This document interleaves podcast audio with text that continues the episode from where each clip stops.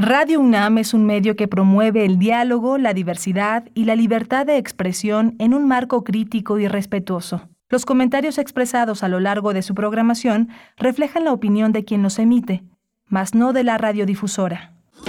Radio UNAM presenta Primer Movimiento, El Mundo desde la Universidad. Muy buenos días, bienvenidos, bienvenidas a esta emisión de miércoles. Iniciamos eh, junio, primero de junio de 2022. Les damos la bienvenida cuando son las 7 con 3 minutos de la mañana, hora del centro del país. También saludamos a la Radio Universidad de Chihuahua, por allá muy temprano, las 6 con 3. Nos sintonizan en el 106.9, el 105.7 en Ciudad Cuauhtémoc, el 92.1 en Delicias, el 89.1 en Parral y nosotros aquí desde Ciudad de México transmitimos en vivo por el 96.1 de la frecuencia modulada y el 860 de AM con todo el equipo listo que presento en esta mañana. Rodrigo Aguilar está en la producción ejecutiva y en cabina, Violeta Berber en la asistencia de producción, Tamara Quiroz en redes sociales y Arturo González al frente del timón en los controles técnicos de la consola. Mi compañero Miguel Ángel Quemain está en los micrófonos en la conducción de primer movimiento. Buenos días, Miguel Ángel. Hola Berenice, buenos días, buenos días a todos nuestros uh, radioescuchas allá en el norte de la, de la, del país y aquí en el centro, eh, escuchando Radio UNAM. Hoy vamos a tener, eh, hoy vamos a hablar de la ópera Stonewall, un ciclo entre lenchas, vestidas y musculocas, la sexta edición. Vamos a hablar de esta ópera de Jan Bell y de Mark Campbell eh, que va a estar este 3 y 5 de junio eh, vamos a tener ese estreno en el Teatro de la Ciudad y bueno, va a ser muy importante, muy importante porque hemos hablado de todo este trabajo que han hecho todo un conjunto de actores, de cantantes, eh, de puesta eh, en escena de un mundo un mundo lleno de color, lleno de esperanza. Vamos, aún con todo y lo trágico que pueda tener la referencia que esta ópera retrata. Vamos a hablar con Oscar y él es director ejecutivo del Coro oh, Gay de la Ciudad de México, Coro Gay Ciudad de México, y con Daniel Cerón, él es protagonista de Stonewall. Y es que seguro les suena eh, esta palabra, esta referencia, Stonewall. Estamos iniciando el mes de junio y con ello el mes del orgullo, del orgullo LGBTTIQ y todo lo que se vaya acumulando y que sea necesario para ser visible pues a una comunidad eh, pues que exige que exige derechos. Y, precisamente ese evento en junio de 1969 en Greenwich Village en Nueva York eh, en eh, Stonewall precisamente donde pues inicia digamos es después de esta redada de una redada policíaca inicia ahí el movimiento que, que hoy que hoy conocemos el movimiento LGBT eh, por el orgullo de esta comunidad y en la diversidad sexual, pues bueno, eh, así, así iniciamos junio y tendremos después las fonografías de bolsillo con Pavel Granados, como cada miércoles nos acompaña aquí en Primer Movimiento. Él es escritor y director de la Fonoteca Nacional para hablar de Ernesto Riestra, la Orquesta del Viejo Paseo de la Reforma, el tema que nos propone Pavel para esta mañana. Sí, el dolor es un bolero que en 1935 estrenó Chucho Monje y que cantan las hermanas Águila con la orquesta justamente de Ernesto Riestra, dice Pavel, toda, toda una rareza del bolero como se tocaba en los años 30. Vamos a tener también hoy eh, eh, lo prometido, Oaxaca, Durango y Quintana Roo. Duranga, eh, Oaxaca es el estado, de Durango y Quintana Roo, donde habrá elecciones este fin de semana y vamos a estar comentándolo con eh, destacados periodistas que tienen un pulso local. En, el caso de Oaxaca, Renan Ramírez, él es comunicólogo, periodista, comunicador comunitario. Vamos a estar eh, en el caso de Durango con Gracia Alzaga. Ella es abogada feminista y con Sujay Luna, periodista, reportera y conductora del noticiero Tiempo y Espacio de Canal 10 en Durango. Hoy la poesía necesaria en la selección y en la voz también de Miguel Ángel Quemain, iniciando la tercera hora, no se lo pierdan. Vamos a tener también en la mesa del día la Comisión Nacional de Búsqueda de Personas, un tema, un tema doloroso, un tema importante de discutir. Aquí eh, vamos a tratarlo con la doctora Carla Quintana Osuna. Ella es comisionada nacional de búsqueda de personas desaparecidas en México. Tendremos hacia el cierre la presencia del doctor Plinio Sosa, académico de la Facultad de Química, divulgador científico, para hablar de el ácido cítrico que trabajen los microorganismos. Así titula su participación el doctor Sosa para cerrar este miércoles que inaugura junio con todos ustedes, con todas ustedes que nos escuchan. Les agradecemos, les acompañamos desde este espacio y les invitamos a participar con sus comentarios en nuestras redes sociales. Hagamos comunidad a través del diálogo arroba P en Twitter y Primer Movimiento UNAM en Facebook. Mm, nosotros vamos a ir con música, vamos a ir con música en esta mañana, una propuesta eh, de, musical de la producción de Primer Movimiento. Yo creo que es una propuesta de Violeta Berber. Vamos a empezar con Plan B. Eh, eh, está a cargo de Shimbo.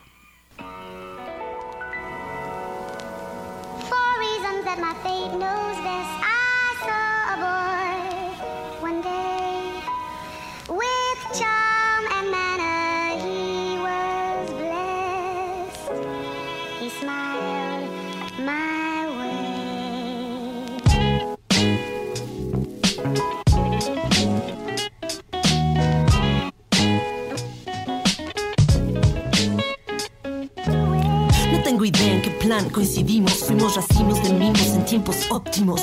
Hoy rotos los dos sin voz y antónimos en universos falsos para darnos ánimos. Más de dos mil amaneceres, dulce amor de alfileres. Pain advisory. Quédate solo si quieres, yo me quedé por ti. Por mi costumbre sufrir, pero soy mala para mentir y por eso me fui así.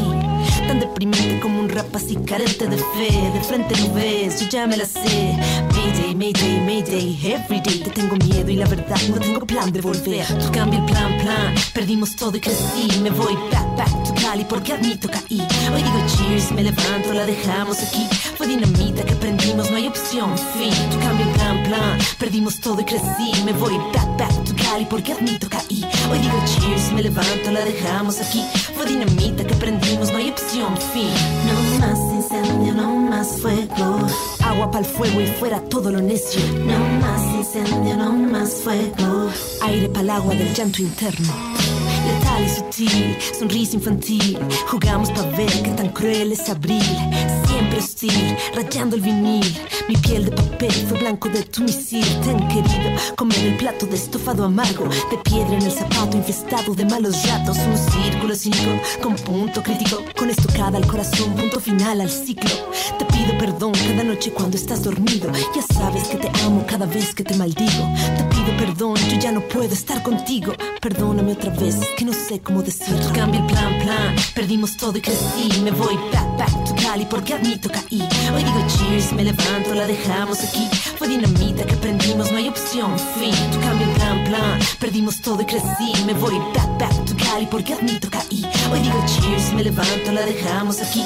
Fue dinamita que prendimos, no hay opción, fin.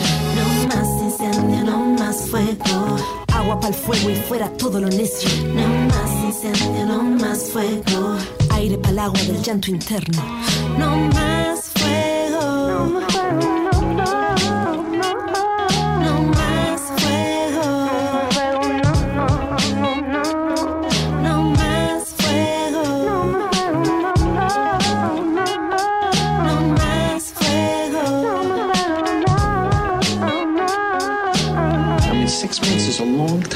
Six months, you know, you go to rehearsal and you, you hang out with those people, you have lunch a lot, and, and you know, attachments form, and, and I mean, you, you'll change. You know, you'd be, you'd be, six months, you'd be a completely different person. Don't you want me to have that experience? Primer movimiento. Hacemos comunidad en la sana distancia.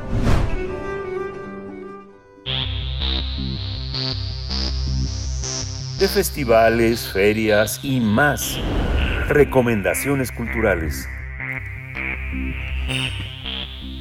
En el marco de la sexta edición del ciclo Entre lenchas, vestidas y musculocas, se presentará por primera vez en México la ópera Stonewall, que conmemora el origen de las marchas del orgullo LGBTTIQ bajo la dirección musical de Antonio Aspiri y la dirección escénica de Fernando Gómez Pimentel. Este espectáculo constará de una orquesta en vivo, donde también participan actores, un coro, bailarines, así como cantantes. En esta representación se contará la historia de varios personajes, por ejemplo, Maggie, quien es una lesbiana que sufre abuso públicamente por parecer masculina, mientras que Troy es un gogó que se dedica a extorsionar a hombres que asisten a un bar.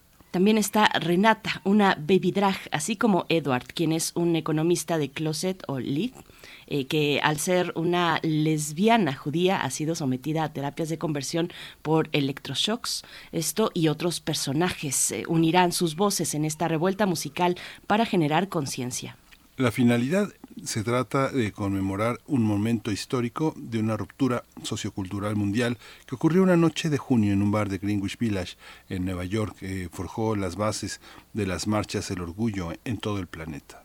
Todo el público interesado podrá disfrutar de la ópera Stonewall que se presentará en el Teatro de la Ciudad Esperanza Iris el próximo viernes 3 de junio a las 20.30 horas y también el domingo 5 de junio a las 18 horas.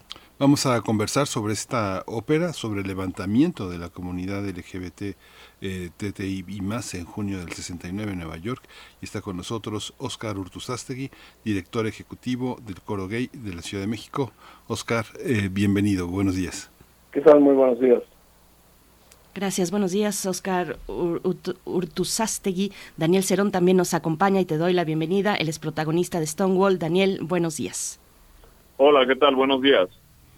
Cuéntenos, buenos días, cuéntenos, eh, empezamos contigo, Oscar, el montaje del coro es eh, fundamental, ya hemos hablado contigo de este extraordinario coro, de, esta, este empuje, de esta participación que durante ya un gran tiempo han tenido. Cuéntame cómo han participado en este montaje, esa, eh, qué es lo contemporáneo, qué es lo arqueológico de este sí, mira, ha sido para nosotros, para el coro, es bueno la primera vez que incursionamos en este, en, esta rama particular del, del arte y ha sido una experiencia maravillosa, ¿no? El, el poder interactuar con todos los solistas, son 11 extraordinarios solistas, más aparte los solistas secundarios, estamos, bueno, somos 27 del coro que estamos formando parte de, esta puesta en escena y, y, bueno, bajo la dirección, ya lo mencionaron, de estos dos grandes maestros, Antonio y Fernando, pues estamos felices, ¿no? Y de repente nos van a ver actuar también, que para muchos de nosotros va a ser la primera vez. Entonces, eh, sigue siendo todos los días un, descubrimiento, un incorporar algo nuevo, el, ha sido increíble. La verdad estamos estamos felices, aparte interactuar con la con la orquesta es algo completamente nuevo para nosotros porque bueno, sabemos hacer nuestro trabajo cuando es cuestión ya de, nuestras representaciones o, nuestros shows, pero cuando es esto de ópera que de repente tienes que entrar en algún momento específico, pues lo hace todavía un poco, pues sí más complicado, pero también mucho más interesante. Tenemos todos los sentidos alerta al 500%, pero muy feliz. Daniel Cerón, tú participas, dice eh, eh, en, en, mi guion que eres un protagonista aquí en Stonewall. ¿Cómo, cómo influye en la vida de una persona que decide de, cara a la sociedad de decir que es gay, el conocer esta historia. Digo, a mí en lo personal me ha tocado que muchos amigos que conocen esta historia eh, a partir del conocimiento histórico del movimiento, hay una conciencia distinta, un dolor, pero al mismo tiempo una esperanza. Cuéntanos qué representa para ti y qué, que a través de ti podrán enterarse nuevas generaciones de este momento tan, tan importante en la historia. Bueno, pues para mí ha sido de verdad eh, un reto abordar este, este título, porque principalmente eh, por el asunto de del contexto de lo que se habla en esta ópera.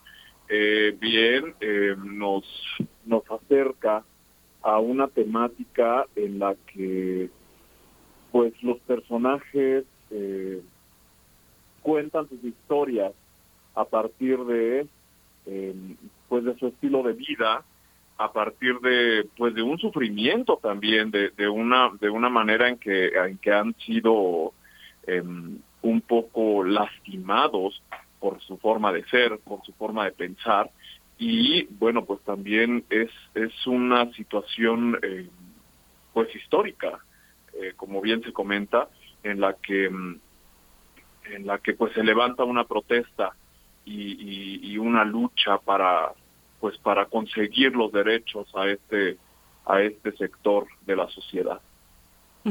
Daniel Cerón, me voy a seguir contigo. Cuéntanos un poquito más del hecho histórico de lo que ocurrió en junio de 1969 en, Greenwich Village, en, esta, en Nueva York, en los Estados Unidos. ¿Por qué es importante? ¿Qué detonó? ¿Qué pasó en aquella noche eh, de junio de, ese año 1969? Eh, un poquito para que quienes no andan muy ubicados en ese contexto, pues lo estén, eh, Daniel.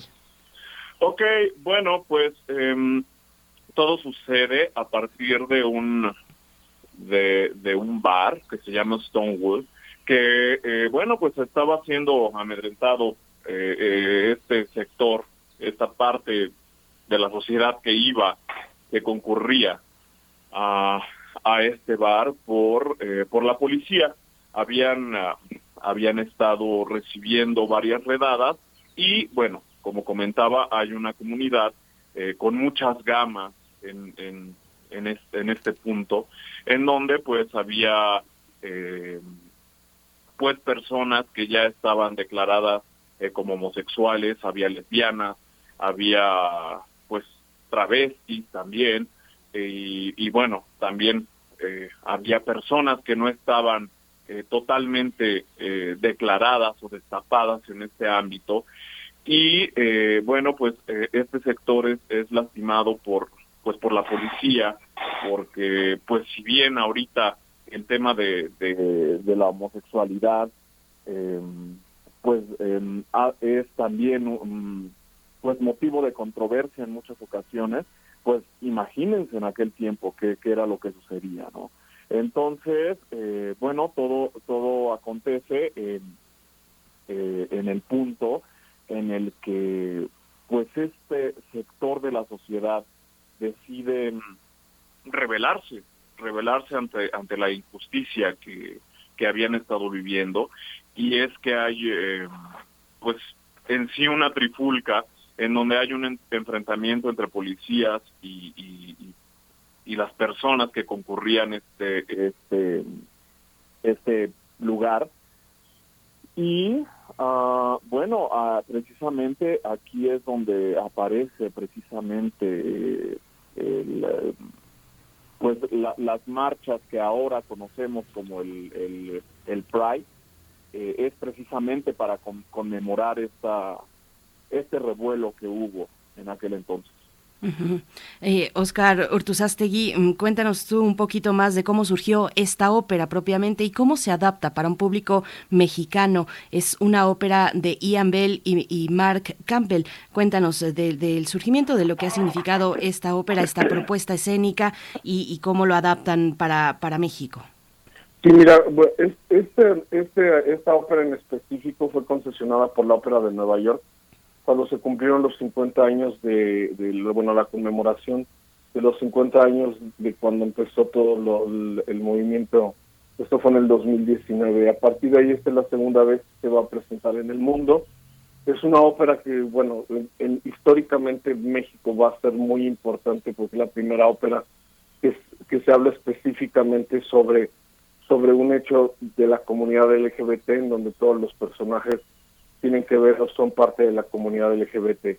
Y a partir de eso, bueno, sale este, eh, es una iniciativa que sale del productor en Luis Fierro junto con el maestro Antonio Aspiri, y de ahí se va concretando todo esto, ¿no? Y de ahí es buscar también, principalmente fue buscar a los 10 solistas que, que tuvieran estas características para poder adaptarse a una, a una ópera 100% contemporánea, en donde uno de los grandes méritos de todos los solistas es esto de, crear un personaje desde cero, porque no hay referencias, no hay grabaciones, no hay, no hay nada como pasan mucho en óperas muy clásicas como de Mozart, de Händel, de todos ellos, no hay muchísimas grabaciones y aquí no, entonces eso ha, hecho que sea un proceso creativo mucho más grande, mucho más enriquecedor, ya, ya lo dijeron el maestro Fernando, junto con su equipo Luis Luis Bernal y también el maestro Tenoche en la escenografía y en, en la parte de iluminación, pues están adaptando, van a ver un teatro de la ciudad este, del Esperanza Iris de una manera muy diferente, ¿no? Es algo, yo creo que pocas veces van a poder ver un teatro de cómo va a estar presentado en esta ocasión. No puedo decir más porque, bueno, arruinaría la parte de la sorpresa, pero pero es, es es esto, adaptarse, es somos una compañía realmente joven, van a ver en un cierto momento junto con la orquesta vamos a ser aproximadamente 85 personas en escena, ¿no? En donde con una preparación ya de meses hemos tenido inclusive clases de, de lucha escénica, ¿no? Para poder darle dar, hacer mucho más precisa toda la actuación y mucho más creíble, que la gente pueda realmente sentir toda la angustia y todo todo lo que pasó, ya lo decía muy bien Daniel, ¿no? O sea, hay, todo esta, esta, hay una parte de lucha muy importante que es, es, un es el detonante de todo esto. Entonces, adaptarlo ha sido algo que, que bueno, nos, nos tiene a todos muy contentos. Yo creo que sí hablo en nombre de toda la compañía, ¿no? En el, en el de desarrollar toda esta historia y darle también nuestro toque y, tener también las libertades de poder sugerir cambios y cosas ha sido maravilloso. Plantean, Oscar, eh, hacer un recorrido por el país porque 3 y 5 de junio, dos funciones, eh, es poquísimo, ¿no? Pensando en toda la comunidad valiente que, se ha, que ha marchado, que ha estado al pie del cañón eh, luchando teniendo luchando por un lugar de pronto que nada más pase en la Ciudad de México eh, digo yo sé que hay estados que debe ser dificilísimo montar esto pero cómo cuál es el futuro de este trabajo fíjate que, es una de las cosas que se nos ha preguntado mucho pero bueno hay una cuestión al ser una producción completamente independiente eh, donde es, es una ya tristemente ya esto se reduce a una cuestión de costos, ¿no? Porque, bueno, se pagan derechos por, por, por utilizar la obra. El, el tener una compañía de este tamaño no es, no es una empresa fácil, definitivamente. Entonces ahí es, es una cuestión. Se está hablando tentativamente de un Estado en el vacío mexicano que está interesado en, esperemos que sí se concrete, ¿no? Porque, pues bueno, de repente mover una compañía de este tamaño no es no es nada fácil. Entonces, estamos de verdad muy deseosos de toda la compañía. Ahorita que ya estamos en nuestra recta final, estamos por los ensayos ya generales, ya empieza a ver esta cuestión de, híjole, ya se acerca el final, ¿no? Ya ya, ya empieza a ver esta cuestión como de, de, tristeza, de, ya una nostalgia como, ¿no? Adelantada de que ya esto ya se está terminando, porque aparte hemos hecho yo creo que una sinergia con maravilloso a todos estos grupos porque también está México de Colores colaborando con, con nosotros. Está, bueno, México de Colores, el coro gay, son 11 solistas secundarios, los 10 principales. Y, ya es, la, dinámica inclusive hasta muy divertida, de mucho compañerismo, de mucho... ha sido una experiencia maravillosa. Aquí Daniel, Daniel Cerón, eh, actualmente en términos de esto que refiere Oscar del conjunto de este esfuerzo y lo que dice de una manera pues muy muy clara la nostalgia anticipada de algo que no ha terminado pero que se acerca a su fin. ¿Qué lección deja? Que eh, eh, cuando Oscar dice mover esta compañía es enorme, pero sabemos que hay otras formas de producción que permiten mover las cosas espectaculares a los estados y dejar algo en los estados con protagonistas de las mismas entidades del país que pueden participar con compañías que se hacen, se recortan y crecen en el estado en el que se visitan. Cuéntanos de esta experiencia actoral ¿Qué deja como experiencia? ¿Qué lección para emprender las propias eh, cuestiones y no solo pagar derechos para tener una obra? Ok, en, eh, en lo que me compete en la parte artística, yo considero que a cada uno de los personajes nos ha dejado pues una gran lección eh, abordar un personaje de pues de esta índole. Si bien hay una conjunción de personas que son de la comunidad LGBT, también habemos personas que no somos, eh, eh, pues en sí de, de, esta comunidad, que, que, sin embargo, que nos ha tocado convivir y darnos cuenta, por ejemplo, eh, pues que, que, que estas personas que pertenecen a, a, la comunidad, pues es una, es, son personas totalmente igual que nosotros, ¿no? Que no, no, no, no existe ninguna diferencia eh, y bueno, también es bien sabido que la comunidad artística, eh, hay, hay muchas personas que pertenecen a, a este sector de la sociedad y eh, en sí eh, creo que para nosotros es es un honor de verdad compartir em, pues esta experiencia con cada uno de, ellos, con cada una de las personas que integran este espectáculo. yo considero que es una es, es un momento histórico en sí, ¿no? Como, eh, como se mencionaba antes. Em, es el estreno de una ópera en México y también eh, pues una ópera que tiene una, una temática eh, muy característica. Creo que, que más bien lejos de, de, tomarlo como una protesta, más bien yo lo tomo como concientizar a la sociedad. Eh, y sensibilizarnos ante ante una una, una temática tan eh, tan delicada como esta, ¿no? Que, que, puede llegar o que muchas de las personas de, de, esta comunidad eh, han, han sufrido eh, abusos, han sufrido discriminación. Entonces, más bien yo lo yo lo tomo como una una concientización para para para la sociedad en sí. Oscar, ¿cómo, ¿cómo se ve hoy el movimiento LGBT, LGBTTIQ en México? Que, bueno, por supuesto que no es nuevo, tiene décadas, tienen décadas organizándose, pero creo que de unos años para acá ha habido una articulación pues todavía mucho más fuerte, más eh, entregada, más poderosa. y ¿Cómo se ve el movimiento? ¿Cómo llega a este mes del orgullo en 2022, atravesando una pandemia que también les ha afectado en cuestiones pues muy específicas para la comunidad, Oscar? Sí, mira, es una de las cosas que yo creo que es también una el, el, el, mensaje final de esta de esta ópera también es el seguir luchando, ¿no? Los derechos y, y Daniel lo mencionaba, ¿no? Ciudad de México somos muy privilegiados en, en muchos derechos que en otros lugares no. Entonces el poder ser punta de lanza en, en que otros lugares obtengan los mismos derechos y sigan adelante todos estos derechos, ¿no? Hay, hay hay dentro de toda dentro de toda la diversidad del LGBT más sigue habiendo muchas partes que están todavía pues, un poco más atrasadas por llamarlo de alguna manera en la lucha de esos derechos no justo está toda la comunidad trans que es una de las comunidades que hoy por hoy sigue sufriendo mucho más todas nuestras nuestras compañeras trabajadoras sexuales de la de la comunidad LGBT más también siguen sufriendo abusos terribles por parte de la de la autoridad entonces, trabajo, sigue habiendo mucho trabajo por hacer, mucho trabajo por hacer.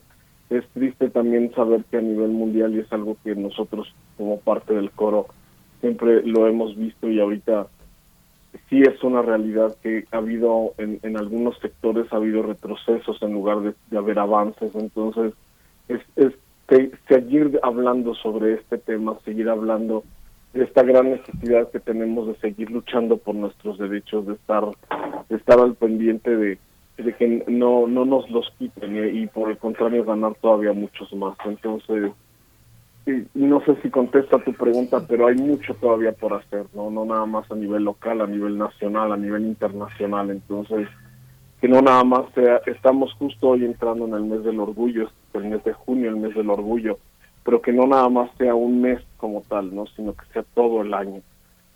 Nosotros como organización artística, de repente cuando ya nos invitan fuera del mes del orgullo a participar en, ciclos, eh, y eh, la verdad nos llena ya cuando somos considerados ya como una compañía artística, no nada más una compañía que está es de la comunidad LGBT más, pues son terrenos que vamos ganando poco a poco a través de mucha constancia y así ha sido, ¿no? Todos estos derechos que se siguen ganando, ¿no? Entonces, pues falta, sigue, hay esta gran necesidad de seguir luchando y seguir estando al día de esto. Eh, Daniel, bueno, hace un momento, al principio decía Oscar que no hay grabaciones de esta ópera, eh, no tenemos referentes, referencias, como sí los hay en abundancia para otras óperas clásicas.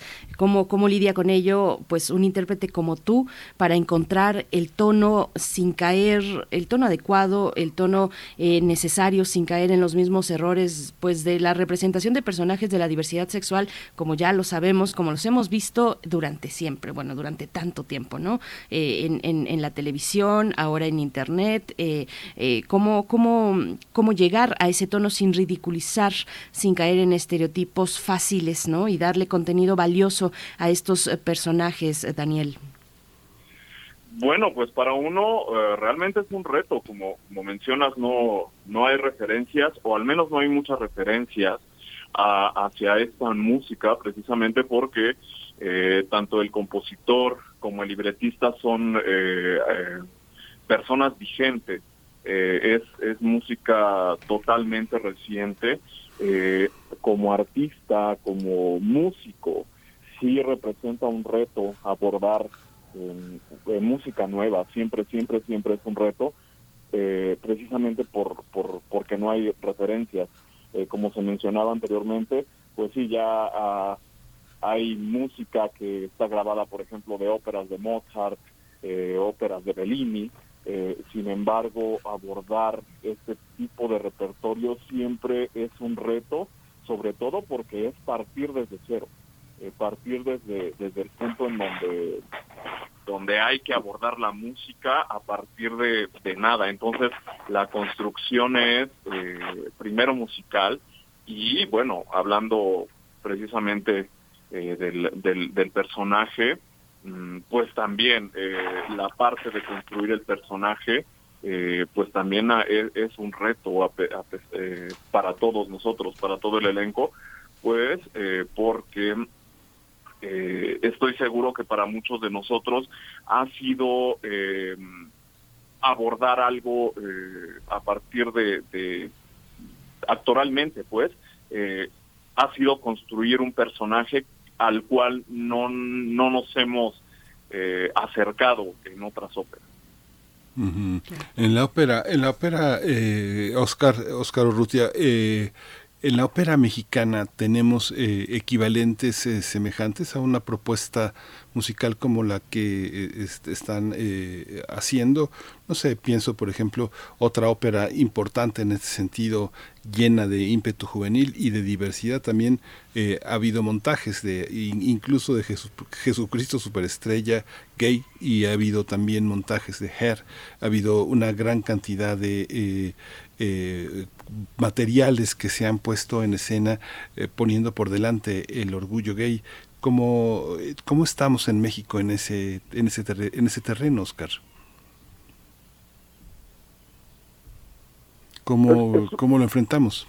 Es un tema muy, o sea, muy actual, ¿no? Inclusive ahorita hay varias puestas en, puestas de escena de, musicales eh, justo ahorita vigentes que están, por ejemplo, en el Teatro Milán, están presentando justo actualmente. Y mira, y es una de las cosas que yo te puedo hablar. Nosotros también como coro, el, público está mucho más receptivo, ¿no? Justo cuando tuvimos la conferencia de prensa de esta sexta edición entre el, ciclo entre lenchas vestidas y musculocas, se hizo una pregunta que era que si esto era para todo público. Por supuesto que es para todo público y por supuesto todo el mundo está invitado a ver todas las puestas en escena, todos los diferentes grupos, toda la diversidad de arte que va a estar representado durante este ciclo y que no nada más en el Teatro Esperanza Iris, sino está también el Teatro Benito Juárez, está el, foro a poco no. Entonces todos estos foros en donde con precios sumamente accesibles van a poder ver una parte, siempre digo yo que es una parte de toda la riqueza que hay en la diversidad, ¿no? Y de esta riqueza en esta ocasión cultural, ¿no? Donde van a poder ver baile, van a poder ver danza, danza clásica interpretada, o sea, hombres bailando en tutú, eh, completamente en puntas, definitivamente, o sea, y, y, va a ser algo, y, darse la oportunidad de ver esta obra que, que, mar, que habla sobre este momento histórico que, que nos cambia la vida a toda, a toda la comunidad LGBT más a nivel mundial por la lucha de derechos. Por supuesto, el coro gay también va a tener su, espectáculo 15 y 16 de junio. Va a haber cabaret, va a haber muchas cosas. Entonces, creo que el público cada vez está mucho más eh, preparado y mucho más ávido también de, esto, de ver cómo todos estos grupos y toda esta diversidad lo hacemos de una manera honesta, lo hacemos con un amor y con una pasión desbordada, la verdad, el, el ir ganando estos espacios después de haber salido de un clandestinaje de lugares más oscuros, de lugares un poco escondidos, ¿no? De repente estar en estos escenarios pues nos llena de un orgullo, imagínate, ¿no? estamos hablando del teatro, cuando estamos en el teatro de la ciudad de Esperanza y es el teatro más antiguo de la Ciudad de México, ¿no? Y la importancia que esto conlleva, es un escenario que han tocado infinidad de artistas a nivel internacional y nacional y estamos también nosotros ahí parados. Pues son espacios que se ha ganado. Este festival que lo inició el maestro Ángel Ancona junto con Mario Rojas, Mario Rojas y empezaron hace, hace ya, bueno, seis años de esto y ahorita ya se está reproduciendo también a nivel internacional en otros lugares, ¿no? Este mismo formato, pues es, es algo increíble y justo este fin de semana inicia y va a terminar, ya se extiende ahora hasta el mes de julio, entonces imagínate, ¿no? Y cada, y, es, los pobres técnicos del teatro ahorita entramos nosotros con la ópera el sábado 4 está México de Colores, el 5 otra vez nosotros y así, o sea, es una agenda maravillosa, dense la oportunidad de, de ver y, y responde esto tu a tu pregunta, ¿no? Creo que hay mucho y, que se dé la oportunidad. Dense la oportunidad de vivir, el, el público que se dé la oportunidad de vivir la diversidad en, toda su extensión y en este en este ciclo en especial en, en la parte artística. Esto que dices, eh, Oscar, es muy importante. ¿no? Mencionaste el nombre de Ángel Ancona, eh, que, es eh, un artista, un productor, un gestor cultural muy importante del sistema de teatros. al conservarlo, al mantener el espíritu que ha sostenido esto es, es fundamental. hemos tenido quien vive en la Ciudad de México y quien no sale de ella no sabe el infierno que hay a veces afuera, eh, las dificultades. No sé, eh, nos tocó ver en el Festival Internacional Cervantino atacándolo eh, desde, la, desde el Obispado de León, desde las misas dominicales, atacando la presencia de la diversidad, la presencia de los artistas en, en Aguascalientes, en Querétaro. Es algo, vivimos en una ciudad de derechos y qué bueno que mencionas Ángel Ancona porque el sistema de teatros y lo que vemos en la ciudad de México justamente tiene ese tiene ese espíritu de la diversidad. Ojalá ojalá y tengamos oportunidad de salir a otras ciudades y darnos cuenta el nivel de libertades que hay aquí. ¿Tú cómo lo observas, Daniel Cerón? ¿Cuál ha sido la experiencia de este de ese territorio, justamente lo que dice Oscar, estar en el Teatro Esperanza Iris, estar con esta publicidad, estar con este orgullo en, la mano y en el corazón es muy importante. ¿Cómo lo has vivido como actor, como cantante, como artista? ¿Cómo ha sido esta experiencia de poner por delante una forma de la identidad que tiene que ser respetada? Sí, así es. Eh, justamente eh, yo soy de la ciudad de San Luis Potosí y también se, comentaba el día de ayer en la conferencia que mm, eh, precisamente en Ciudad de México ya hay una apertura hacia, hacia estos temas. La gente eh, está más consciente y está más en esta convicción de, respeto a, la comunidad.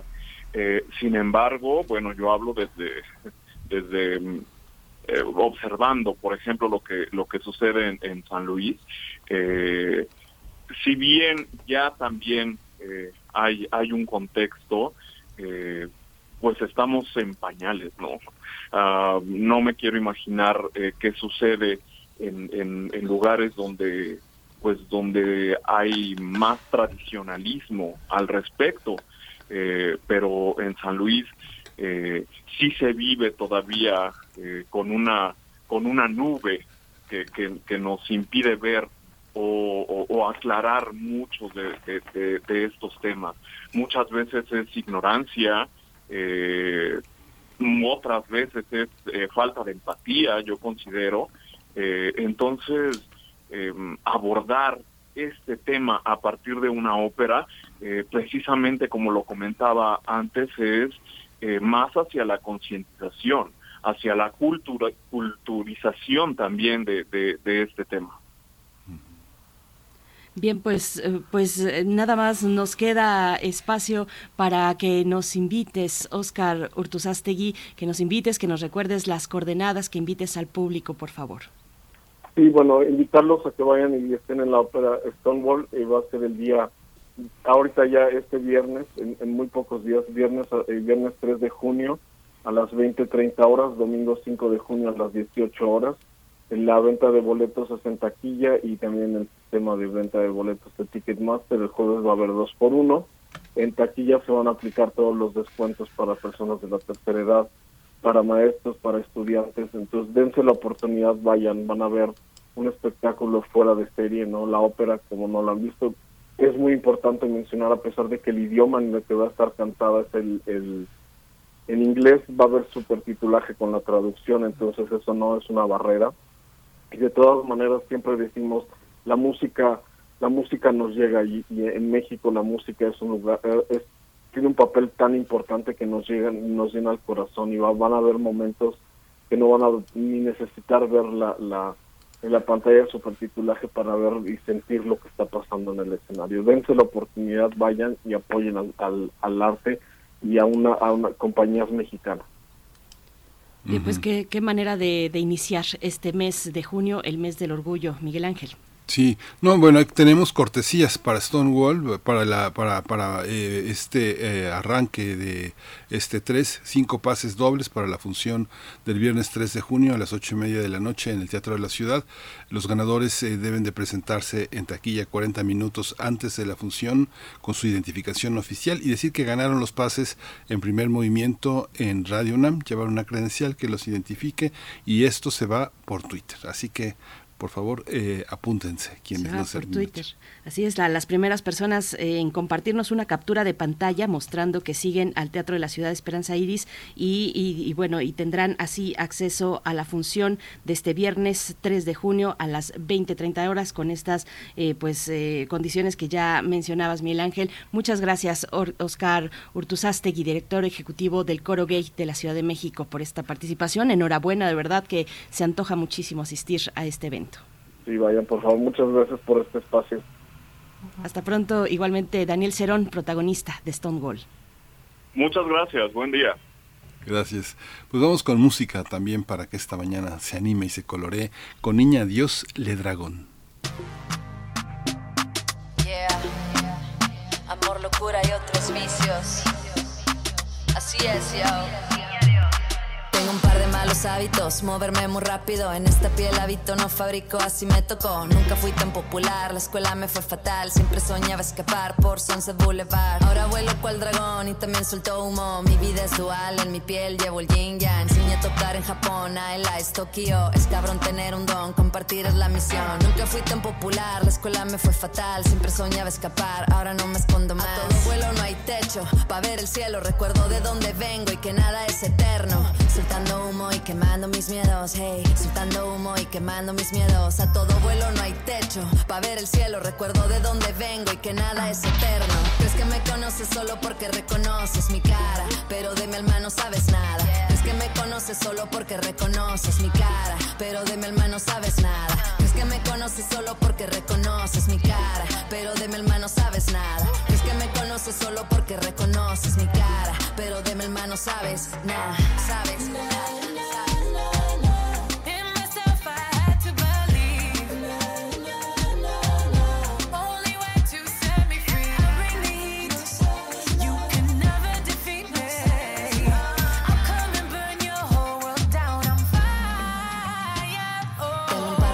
hábitos, como desviar el tráfico de emociones que me causan pánico, pasión de fuego volcánico, vagando por las calles que me quieren ver pálido, rápido, hey. Llevo años buscando un par de labios mágicos para aligerar mi dolor por un día máximo. Destellos de amor en momentos esporádicos, lo mío es complicado, lo tuyo es platónico, ey. Nunca fui tan popular, la escuela me fue fatal, siempre soñaba escapar por Sunset Boulevard. Quisieron poner freno, fue cuando emprendí vuelo, soltando humo y quemando mis miedos, hey. Soltando humo y quemando mis miedos, hey. Soltando humo y quemando mis miedos, hey. Soltando humo y quemando mis miedos, hey. Soltando humo y quemando mis miedos. Crees que me conoces solo porque reconoces mi cara, pero de mi alma sabes nada. Crees que me conoces solo porque reconoces mi cara, pero de mi alma sabes nada. Crees que me conoces solo porque reconoces mi cara, pero de mi alma sabes nada. Crees que me conoces solo porque reconoces mi cara, pero de mi alma sabes nada, sabes nada.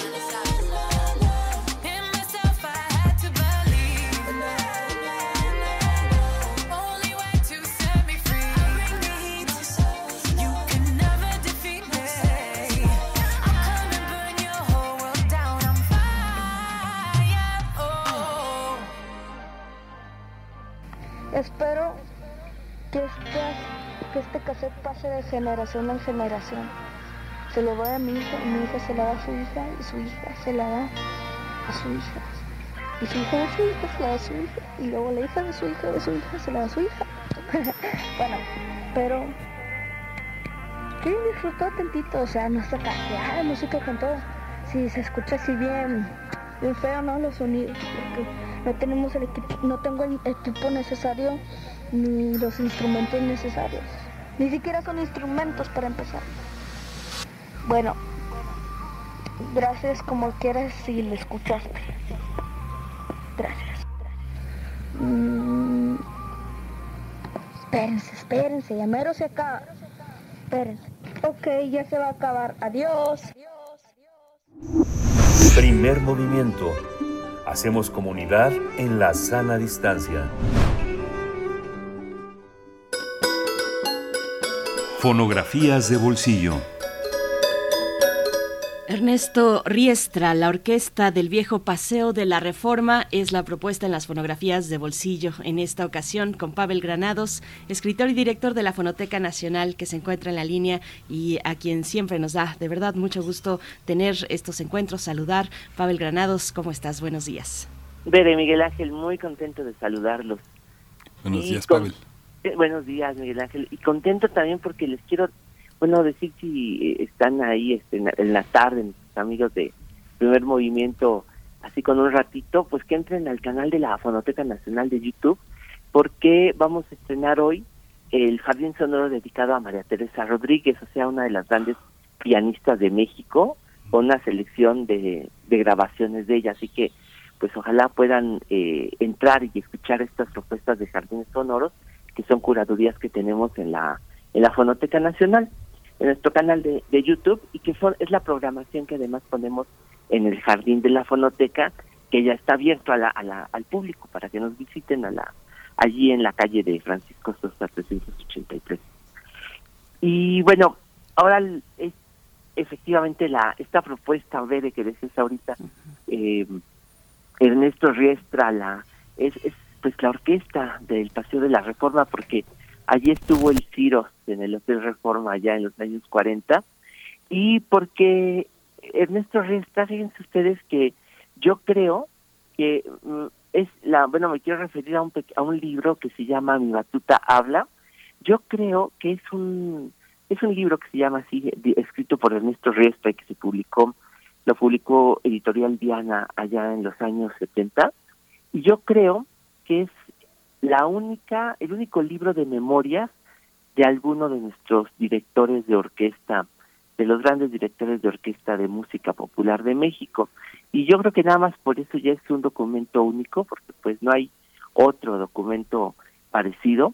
Y es la historia de su vida, la historia de un director de orquesta eh, de Monterrey, allá era Ernesto Riestra, le decían el pelón Riestra, y yo creo que ya es, es la, es la son las memorias es la biografía de un olvidado completamente. Yo creo que ya hay muy poca gente que se eh, acuerde del pelón riestra que se le llamaban a este director de orquesta. Y sin embargo yo creo que es un documento único un documento buenísimo para acercarnos a un momento de la música mexicana y pues a las vivencias de un director de orquesta que cuenta pues prácticamente toda su vida.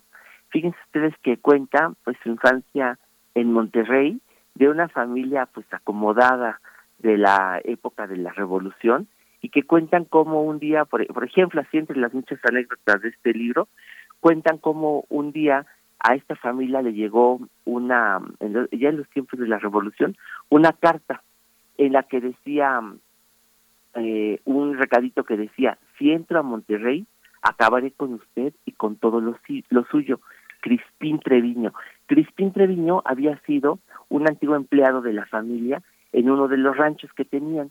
Y bueno, la familia se puso angustiadísima.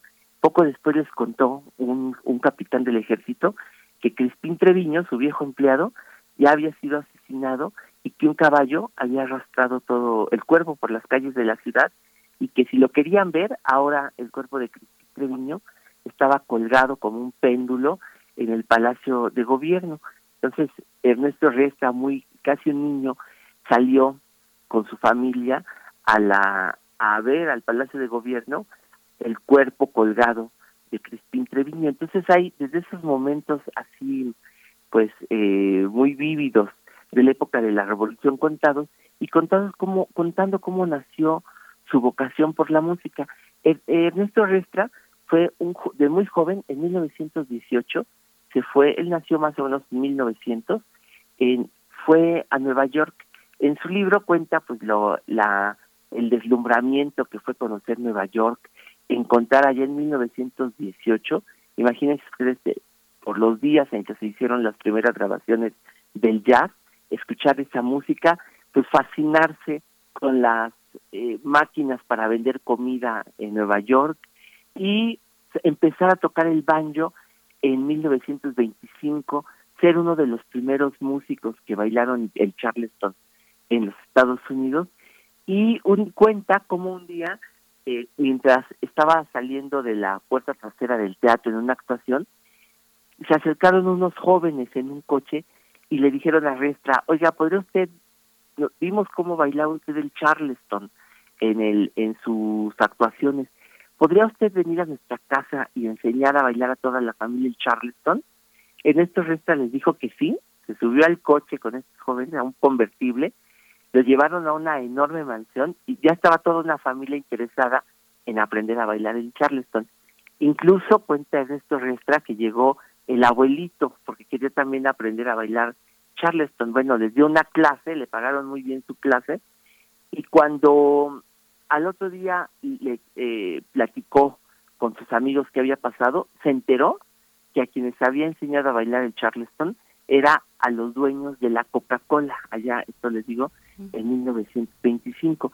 Entre las anécdotas que también cuenta en el libro, cuenta, por ejemplo, la ocasión en que junto con su orquesta que formó allá en los Estados Unidos, tocó para Al Capone, cuando, por ejemplo, la vez en que cuenta acerca de la canción San Luis Blues, una de las grandes pues eh, canciones de, del blues y del jazz, cuenta cómo es que él había sido amigo del, del, del compositor de esta canción, que se llamó W.C. Handy, y cómo se habían conocido frente al Teatro Strand de Nueva York. Es decir, una, una serie de vivencias, pero después de 10 años de haber tocado con su orquesta en los Estados Unidos, decidió volver a México.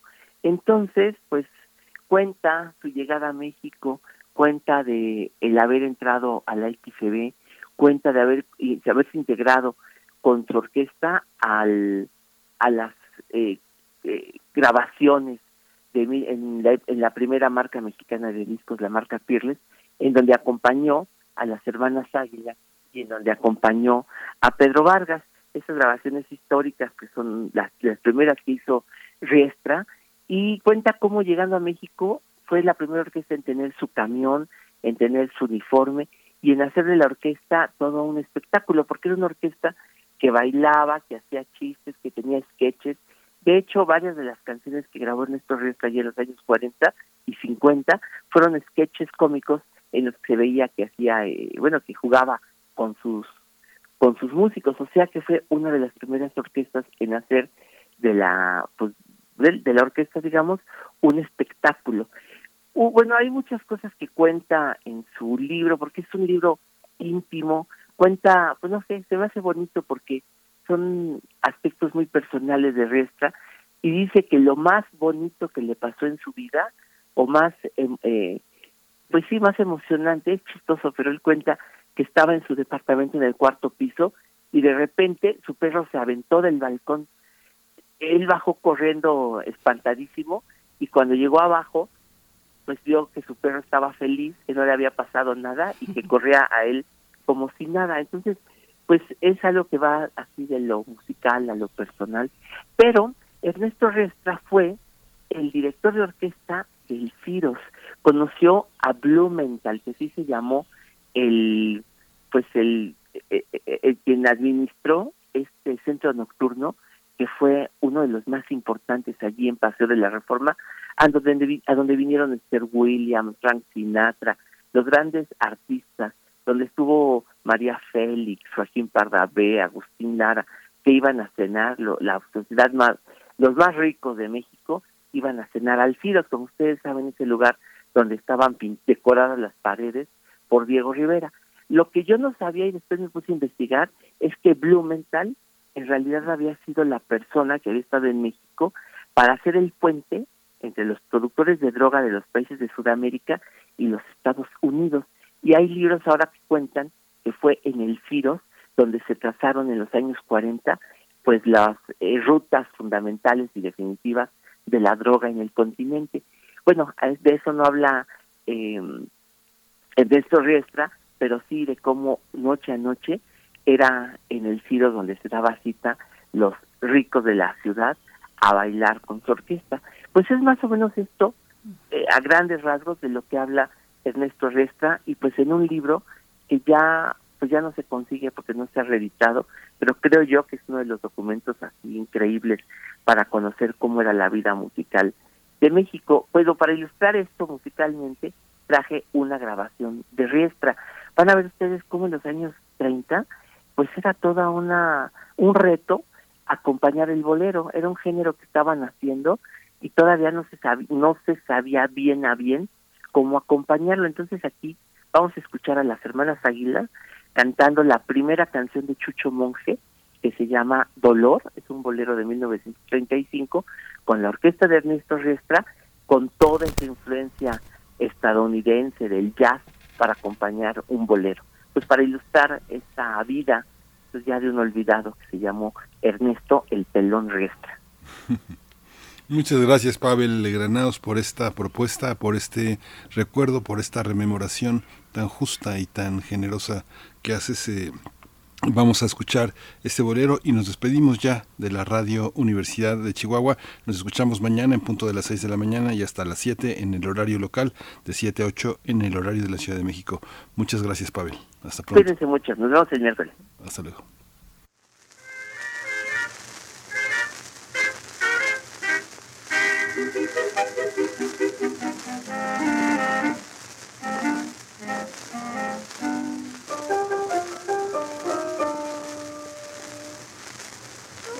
Ayer cuando me dice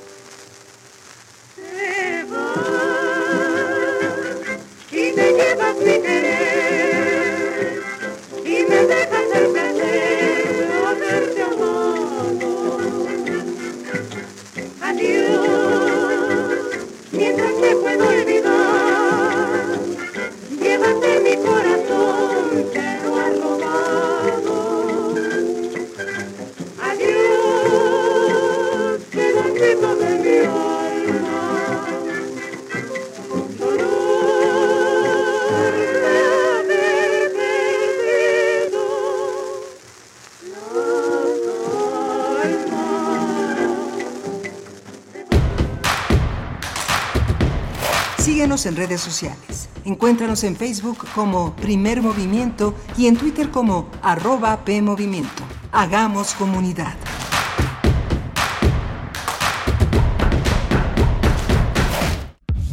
Poesía, estambre de voces, lirios en verso y raigones de memoria.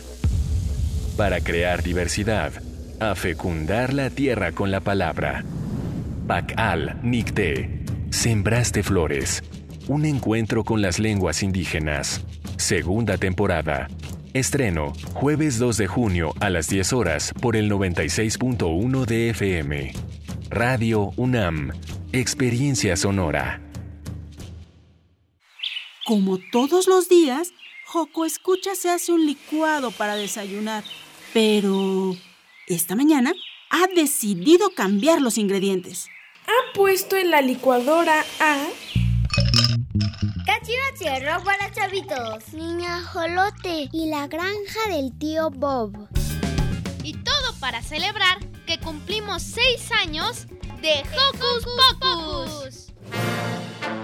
Acompáñanos a través de tu radio 96.1 FM. Este sábado 4 de junio tendremos una transmisión especial desde la terraza de Radio UNAM. De 10 a 12 de día. Radio UNAM, experiencia sonora. ¡Yay! Elegir significa escoger o preferir a alguien o algo. Entonces eliges lo que quieres y necesitas. Cuando eliges que tu voz se escuche, puedes decir, Yo soy el INE. Así, en primera persona. Cuando soy funcionario o funcionario de casilla y cuento los votos, Yo soy el INE. Cuando voto y me identifico, Yo soy el INE. Si tú también debes elegir, elige decirlo con todas sus letras. Yo soy mi INE. Porque mi INE nos une. Fentanilo, heroína, cocaína, piedra, cristal. No importa qué droga química te metas, de todas formas te destruyes. La sangre de las drogas nos mancha a todos. Mejor métete esto en la cabeza. Si te drogas, te dañas. Si necesitas ayuda, llama a la línea de la vida, 800-911-2000. Para vivir feliz, no necesitas meterte en nada. Las comunidades indígenas germinan conocimiento, maravilla y tradición. Son el México profundo, el presente donde hilan un collar de flores. Xochicóscat, collar de flores, con Mardonio Carballo, lunes 10 de la mañana por Radio UNAM. Experiencia sonora.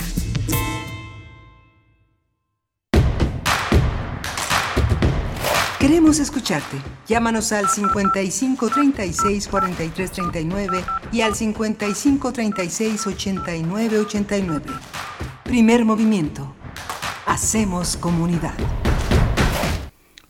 Hola, buenos días. Miércoles eh, primero de junio eh, estamos eh, en primer movimiento en Adolfo Prieto 133 en la colonia del Valle. Son las 8 de la mañana con 4 minutos y ya estamos enlazados a la radio Nicolaita como todos los días de lunes a viernes de 8 a 9 de la mañana.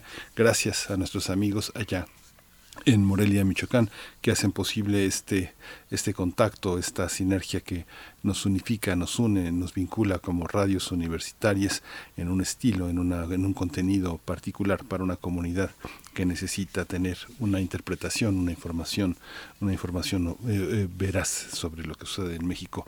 Está Arturo González hoy en la cabina, está eh, Rodrigo Aguilar en la, en, los, en, la, en la producción ejecutiva y está Violeta Berber esta mañana en la asistencia de producción, mi compañera Berenice Camacho en la conducción de primer movimiento. Querida Berenice, buenos días.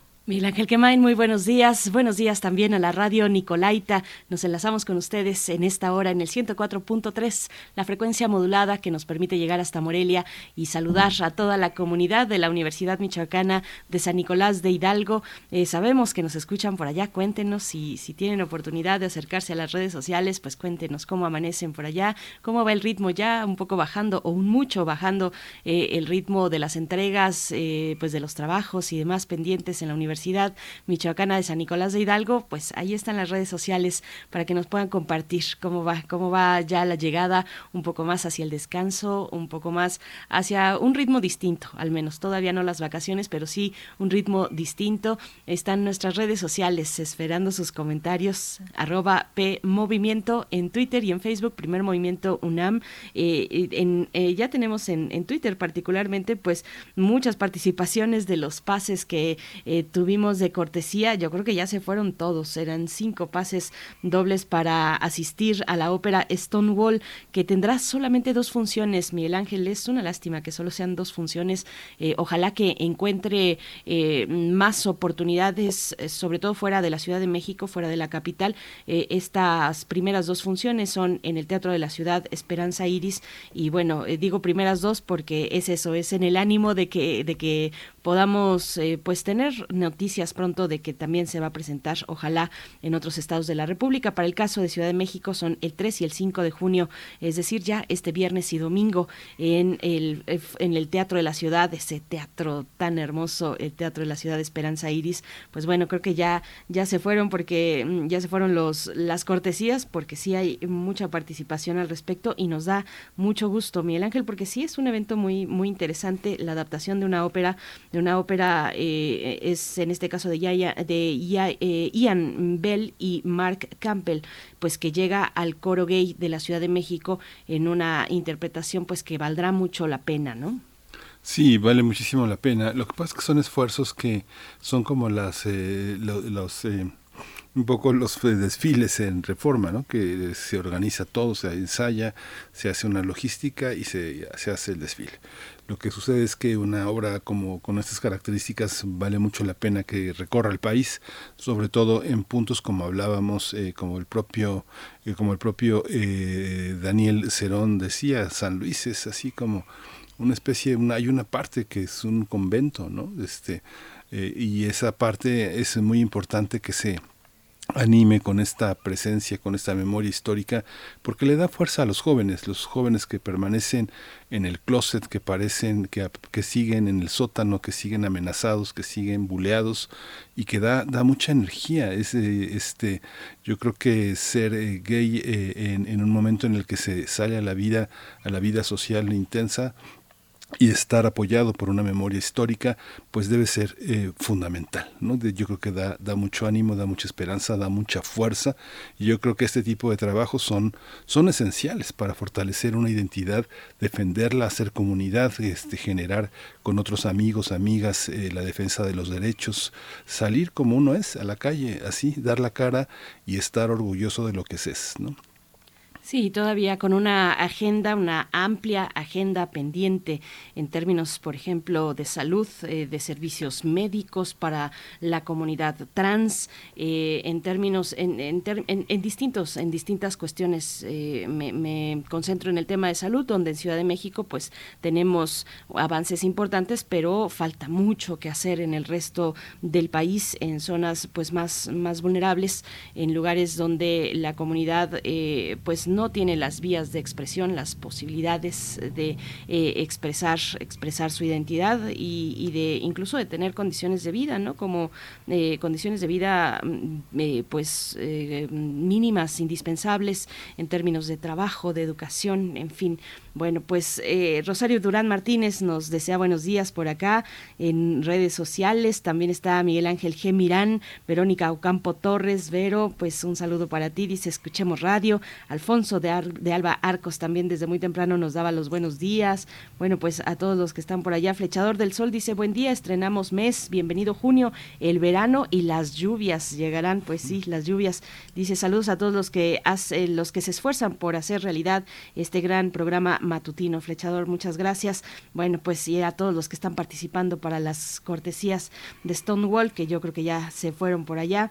Eh, mm, bueno, pues gracias, gracias de verdad. Nosotros vamos a tener una hora interesante por delante, Miguel Ángel, pues seguimos en la eh, pues revisión, en la revisión de lo que está ocurriendo en cada uno de los estados de la República, de los seis estados de la República, que este próximo 5 de junio tendrán elecciones, eh, todos ellos para cambiar gubernatura, algunos también para eh, pues eh, elegir a otro tipo de representantes populares desde presidencias municipales, sindicaturas, regidurías. Vamos a tener esa posibilidad de acercarnos eh, a través de, periodistas, Miguel Ángel.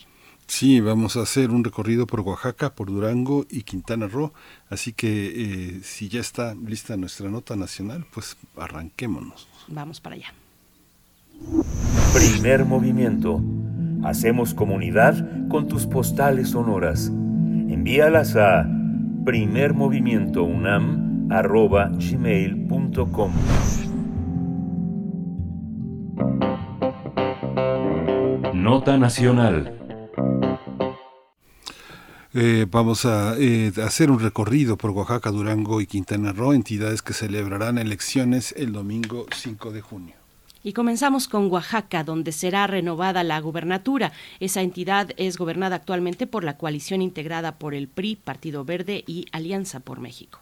Los aspirantes que se disputan la gobernatura son Natividad Jiménez, Natividad Díaz Jiménez por el PAN, Alejandro Avilés Álvarez por el PRI y PRD, Salomón Jaracruz por la coalición Juntos Haremos Historia en Oaxaca, integrada por Morena, PT, Partido Verde y Partido Unidad Popular, Alejandra García Morlán de Movimiento Ciudadano, Bersaín López López de Nueva Alianza, Jesús López Rodríguez, candidato independiente y Mauricio Cruz Vargas, candidato independiente pues conversaremos sobre las elecciones en Oaxaca. Nos acompaña con este propósito Renan Martínez Casas, comunicólogo, periodista y comunicador comunitario, director de Signos y Sentidos, Comunicación Estratégica. Renan Martínez, como siempre es un gusto saludarte, darte la bienvenida en este espacio. Muy buenos días y gracias por aceptar esta conversación. Berenice Camacho, Miguel Ángel Quemain, muy buenos días amigos de Primer Movimiento. Un gustísimo saludarlos en una mañana ya afortunadamente soleada después de el embate del el huracán Agatha que nos dejó un saldo triste de muertos y devastación. Pero aquí para comentarles un poco acerca de las elecciones, efectivamente, de gobernador que tendremos el próximo domingo.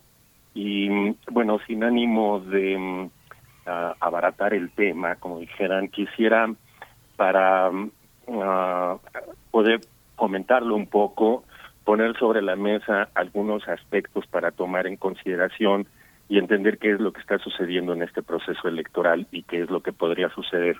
Quisiera partir primero de las encuestas eh, actuales que en ese momento, bueno, desde hace mucho tiempo dan amplia ventaja al candidato de Morena, Salomón Jara. Eh, hasta las encuestas de anoche daban una ventaja de 38 puntos, algunas, otras dan 20, la diferencia es muy, muy amplia. Pero habría que ver el um, proceso previo. Eh, en el, el último gran triunfo electoral del PRI fue en el 92 con Diodoro Carrasco, un tecnócrata que en ese momento obtuvo el 74.7% y carro completo en el Congreso local, pero para 98 José Murat de un bloque digamos un poco más eh, popular en el en el propio PRI eh, tuvo solamente 48.8% de la votación. Para el 2004 Ulises Ruiz eh, disminuyó ese porcentaje de votación y cayó al 47.5.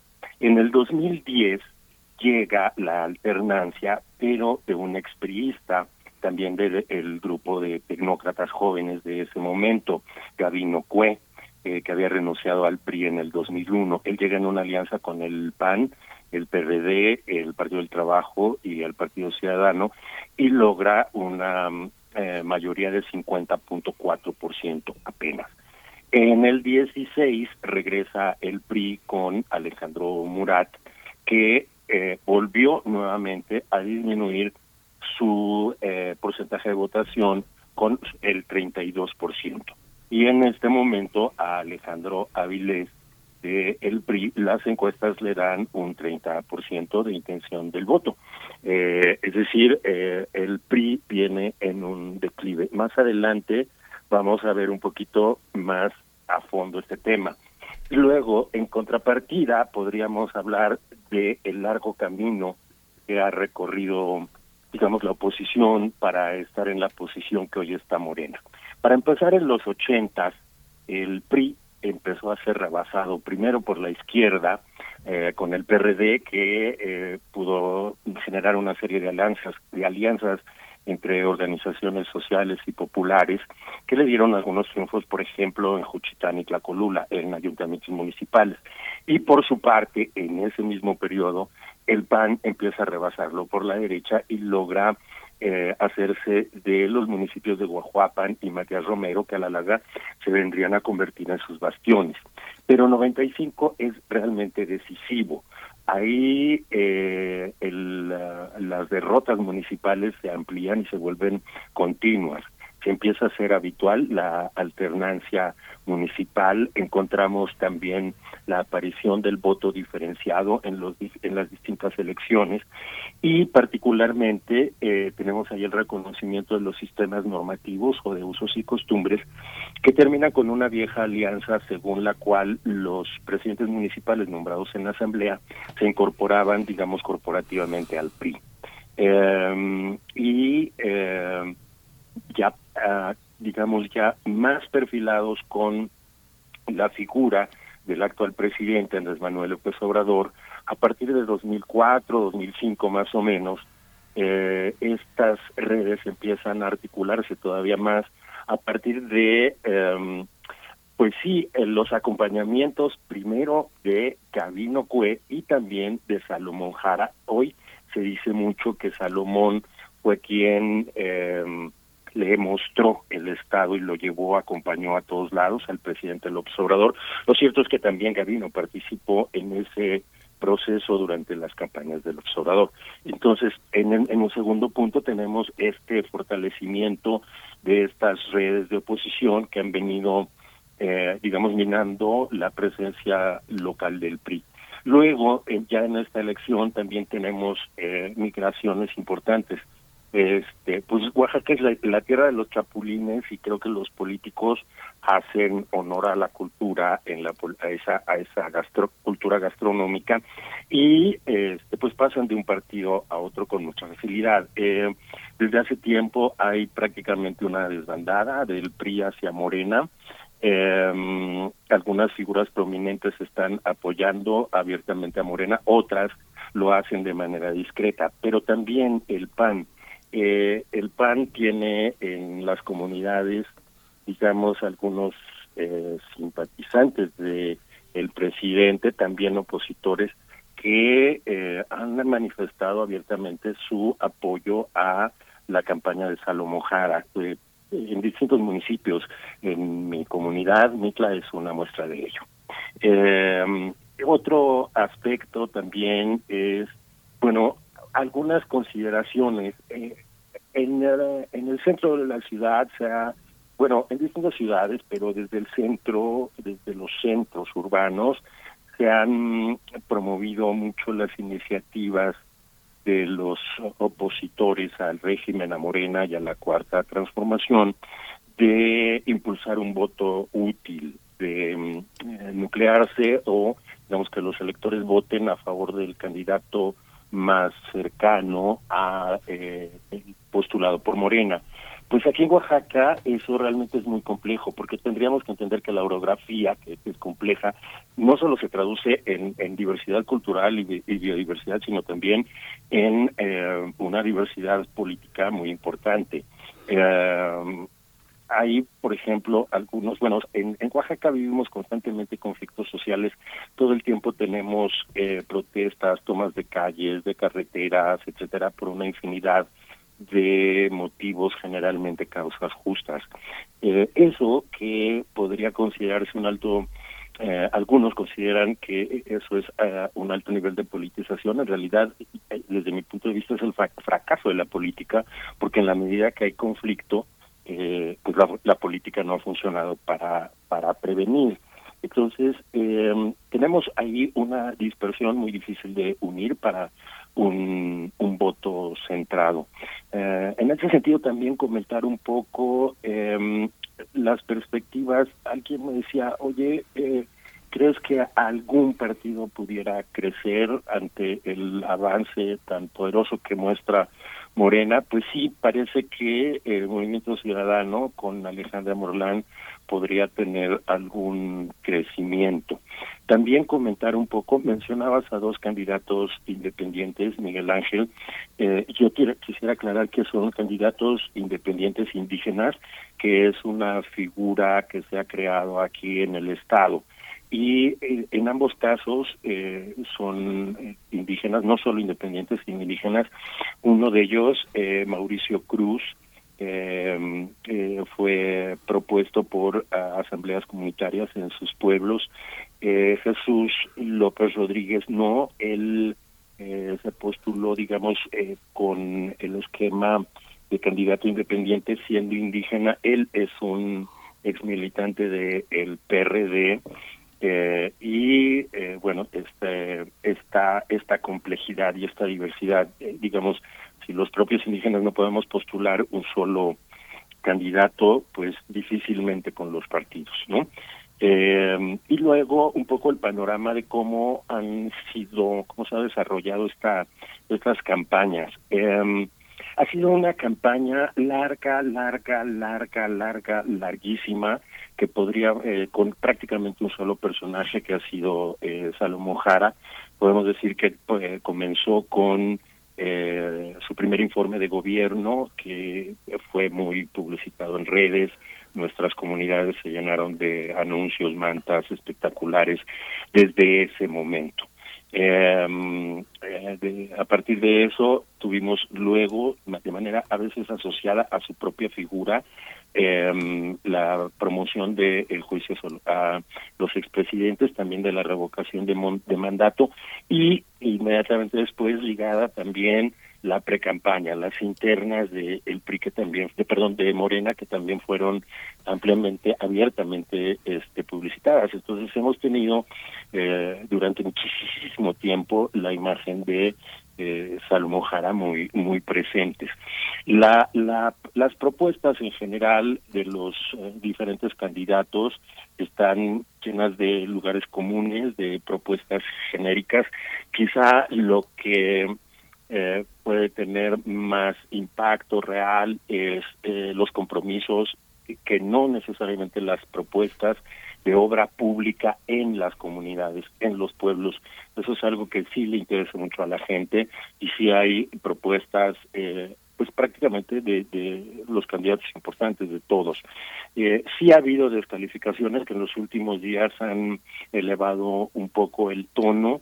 Eh, algunas denuncias, por ejemplo, de posibles casos de corrupción, eh, muchos señalamientos sobre la participación en el gobierno de los dos candidatos más importantes en gobiernos anteriores. Pero lo que creo que pesa es el, de, el desinterés histórico de las comunidades, su eh, desprecio, digamos, por los políticos y por los partidos en particular, pero no así por el ejercicio del voto a pesar de que la gente pues no le simpatizan ni los partidos ni ni ni, la, ni los candidatos sí es muy responsable y sí sale a votar. Así es que esperamos que haya un nivel de participación suficientemente interesante. En eso como aderezo diré pues sí es la realidad porque son cosas muy comunes en esta precisamente en esta semana eh, con respecto al cierre de campaña del día de ayer en la ciudad de Oaxaca de Salomón Jara y el día de hoy de Natividad Díaz, eh, pues los corporativos se están moviendo eh, y podría decir que eh, la asistencia al meeting de cierre de Natividad de hoy del PAN está siendo pagado a 300 pesos, mientras que el de Salomón está siendo pagado a 500, fue pagado a 500 a alguna de esas personas con la obligación de llevar además a una segunda persona y eh, con una multa de mil pesos en caso de no asistir. Por último, solamente para señalar que eh, un eh, elemento más es el árbitro electoral que estrena presidenta mujer, es mayoritariamente mujer, mujeres, está compuesto mayoritariamente por mujeres, son cinco consejeras eh, y dos consejeros, y que particularmente en las elecciones extraordinarias de mayo pasado, que algunas anunciaban violencia y estaban con focos rojos, tuvo realmente un desempeño extraordinario, sacó adelante de manera muy pulcra esas elecciones y eh, ha estado haciendo muy, muy bien el trabajo previo. Entonces, pues con todos estos elementos creo que podemos tener un panorama y quizá algunos matices para entender qué es lo que está sucediendo en este proceso electoral. Veré, Miguel Ángel, no sé qué opiniones tengan, pero ahí están estos puntos. Pues Renan Martínez, muy, muy interesante y muy completo. Yo creo que eh, con sus particularidades, pero el caso de Oaxaca eh, es un ejemplo interesante para pensar y mirar lo que pasa con el PRI. Eh, y también, también preguntarte ya hacia el cierre, pues qué tan involucrada está la ciudadanía en el proceso, cómo ha respondido al proceso y bueno, anotando por supuesto esta situación lamentable que ha dejado el paso del huracán Ágata. Veíamos al gobernador Alejandro Murat en videoconferencia eh, con el presidente en su conferencia matutina, donde se destaca pues de manera preliminar un, escenario muy lamentable con 33 personas desaparecidas hasta donde yo me he quedado y 11 personas fallecidas. Bueno, cómo viene a, pues cómo llega este escenario de nuevo lamentable eh, pues en la antesala ya de la elección del próximo domingo. Sí, mira, un poco en, cuanto a la primera parte de tu pregunta, sí, me parece que esta es una de, con, todo lo mediático que pueda aparecer o, que, está haciendo, em, creo que es una de las em, campañas a gobernador donde veo eh, más desinterés de la población, quizá precisamente por el hartazgo, o, no necesariamente del hartazgo, sino, eh, digamos, la certidumbre de saber quién va a ganar como si estuviéramos en los años 70 en el país, no importa la elección, el, candidato ya está elegido. Entonces creo que ha habido mucho desinterés y sin duda eh, en este momento el ánimo está, digamos, ensombrecido justamente por lo por la tragedia eh, en la que estamos, por el por los efectos del huracán.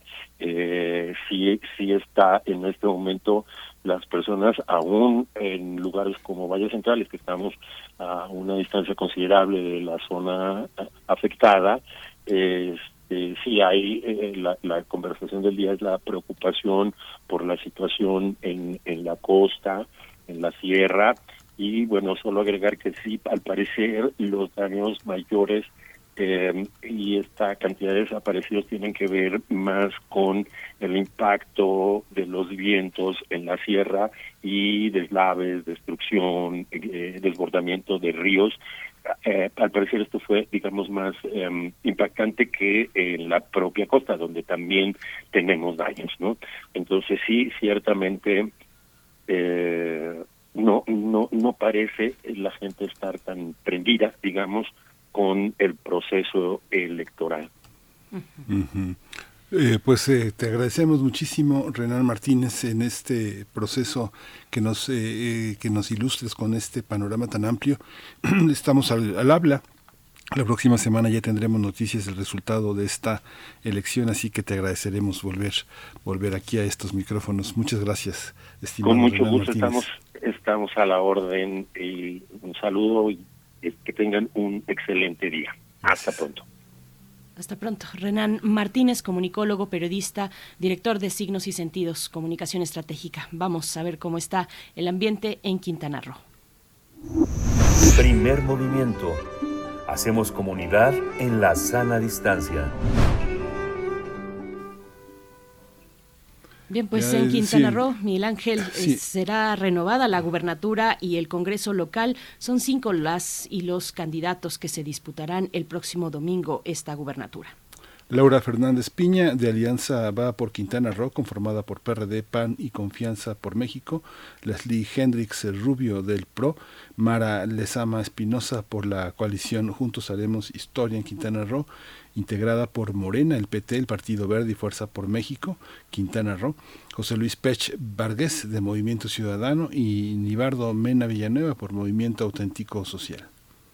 Así es, y bueno, tenemos para hablar sobre lo que ocurre en Quintana Roo con respecto a la elección. Nos acompaña esta mañana Gracia Alzaga, abogada y feminista, y, que nos da mucho gusto volver a saludarte, Gracia. Eh, es, un, es un placer eh, pues eh, tenerte aquí en este espacio esta mañana. Buenos días. Hola, ¿qué tal? Muy buenos días. Pues de nuevo muchísimas gracias por la invitación y es un gusto estar aquí. Gracias, gracias Alzaga. ¿Cuáles eh, estas coaliciones, estos eh, trabajos en conjunto que están haciendo los partidos, son trabajos en conjuntos que también están en la sociedad de Quintana Roo? Cuéntanos un poco cuál es el panorama. Pues este hay dos coaliciones que son las más visibles que pues, son las que han estado arriba de las encuestas. Evidentemente, pues como en la mayoría de los estados que están ahorita en elecciones, la coalición Juntos Haremos Historia, donde está el PT, Morena y el Partido Verde, son los que encabezan las encuestas, y está por otro lado también eh, la coalición va, va por Quintana Roo, pero en esa coalición únicamente, o sea, no sucede como en otros estados, donde está el PRI, PAN y PRD, aquí solamente es PRD y PAN. Y pues por otro lado ya está igual la candidatura por el PRI y eh, un partido local que se llama Movimiento Auténtico Social y Movimiento Ciudadano que están aparte. Eh, gracias. Bueno, eh, ¿cómo están, cómo están los ánimos en la ciudadanía?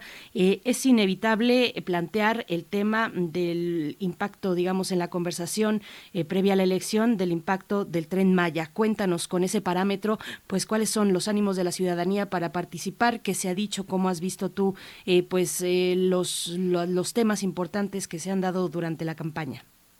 Pues fíjate que no sé si sea como mi, mi perspectiva muy muy personal o, o, mi sesgo, pero yo no veo que los temas que impactan en el centro del país, o sea, en la Ciudad de México, impactan aquí en, en el Estado, ¿no? O sea, aquí en el Estado lo que sucede es que Andrés Manuel ganó en el 2012, ganó en el 2018 y eh, pues es un estado profundamente obradorista, ¿no? Entonces, lo que ha sucedido es que pues todo ese efecto Andrés Manuel aquí continúa. Entonces, eh, ahorita eh, pues ya es, un, es una campaña por la por la gobernatura en todo en todos los 11 municipios, pues todavía como aquí llegan programas sociales, aquí hay como todavía mucho muchísimo impacto, lo que sucede es que ese efecto continúa. Entonces, desde un principio eh, Mara Lezama fue la que encabezó las encuestas. Sin embargo, este, pues los ánimos están, positivos. La verdad es que no ha habido tampoco algún tema pues de, de, algún tipo de intimidación o algún, alguna situación de, de, violencia desmedida respecto a las elecciones como en otros estados, ¿no? Como Tamaulipas y Aguascalientes.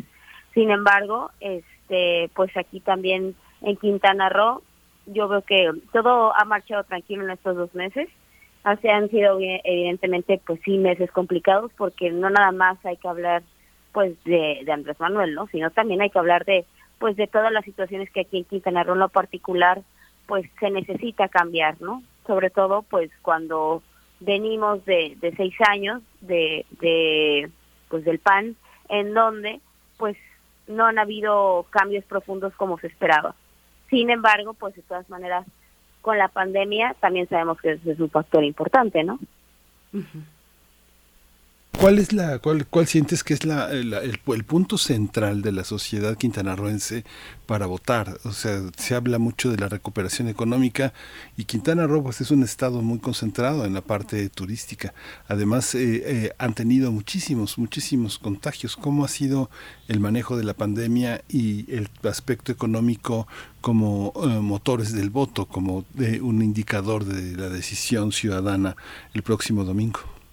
Yo creo que hay tres, tres temas que a la sociedad quintanarroense le, y de verdad son los que más pedimos a gritos que, sean pues los que los que queden en los espacios de toma de decisión sean los que predominen que es educación educación ¿por qué? porque aquí en Quintana Roo sobre todo si de por sí ya teníamos un rezago educativo porque eh, las y los jóvenes eh, abandonan los estudios porque trabajan en el sector hotelero y el sector hotelero es muy demandante. Y también pues no, no llegan a concluir sus estudios sobre todo con la pandemia no eh, educación seguridad porque aquí pues hemos visto que en los últimos años la inseguridad ha aumentado y no eso no nada más es en Cancún sino también en todo el, el estado. Y este pues la seguridad que yo creo que eso es lo que pedimos todas y todos los ciudadanos y por último, eh, el sector económico. El sector económico, la recuperación de trabajos, afortunadamente Quintana Roo fue uno de los, o sea, en un principio sí fue de los más afectados porque sabemos que el turismo aquí predomina bastante. Sin embargo, en cuanto hubo la primera oportunidad y cuando disminuyó eh, la primera ola fue cuando ya Quintana Roo comenzó a recuperarse económicamente, ¿no? Y también vimos que después de, de la primera ola, tuvimos dos huracanes, o sea, porque también ese es el factor, el, factor del clima, impacta muchísimo aquí, ¿no? Entonces, pues puede que no haya pandemia, puede que ya haya terminado o que eh, sigamos todavía ya con los menores este casos. Sin embargo, por ejemplo, ahorita con tenemos no un huracán encima, pero pues con el huracán que eh, que pasó en Oaxaca o que está por pasar por Oaxaca, pues también nos afecta acá, ¿no? Entonces, también tenemos pues factores en donde, bueno, no importa si nada más tenemos economía, sino también las condiciones de la ciudad para poder este, pues asistir a nuestros trabajos, ¿no? Gracias, Alzaga. Eh, y bueno, de entre estos puntos, a mí me gustaría eh, detenernos un poco en la cuestión del turismo, asociado con la seguridad, por supuesto, y también asociado con la explotación de recursos naturales. Eh, Gracia, ¿cómo se ve en los discursos, en las propuestas de las y los candidatos, pues estos temas que se derivan del turismo precisamente, la inseguridad, la delincuencia organizada, el comercio sexual? ¿Qué se dice en los debates? ¿Cómo se percibe, pues, las propuestas de quienes aspiran a, gobernar el estado de Quintana Roo? Pues afortunadamente han, o sea, sí han habido propuestas concretas sobre compromisos, hay que decirlo así, porque también hay explotación sexual infantil, ¿no? Eh, compromisos para respetar los derechos de las infancias, de la niñez, que eso es, lo más importante. De hecho, el día de ayer la, la candidata de la coalición Juntos Haremos Historia firmó por esa, por esa, este, porque esos compromisos sobre la niñez, y pero también obviamente involucra a las mujeres, ¿no? O sea, porque ¿qué, qué está sucediendo ahorita en Quintana Roo? Que también lo tenemos desde hace muchísimos años, pues evidentemente la trata de personas. La trata de personas, este, pues prostitución relacionada a la venta narcotráfico, eh, del, del narco y todo eso, ¿no? Entonces, eh, hay candidatos que no lo tocan bastante, sin embargo, pues hay, hay candidatas como la de la coalición Juntos Hacemos Historia que hablan de combatir eso de manera frontal. De manera frontal, también la candidata de Va por Quintana Roo ha hablado sobre, sobre combatir la explotación sexual en este, pues sobre todo en espacios como la zona hotelera, que eso es muy, muy, muy importante. Y también en la Quinta Avenida, en Playa del Carmen.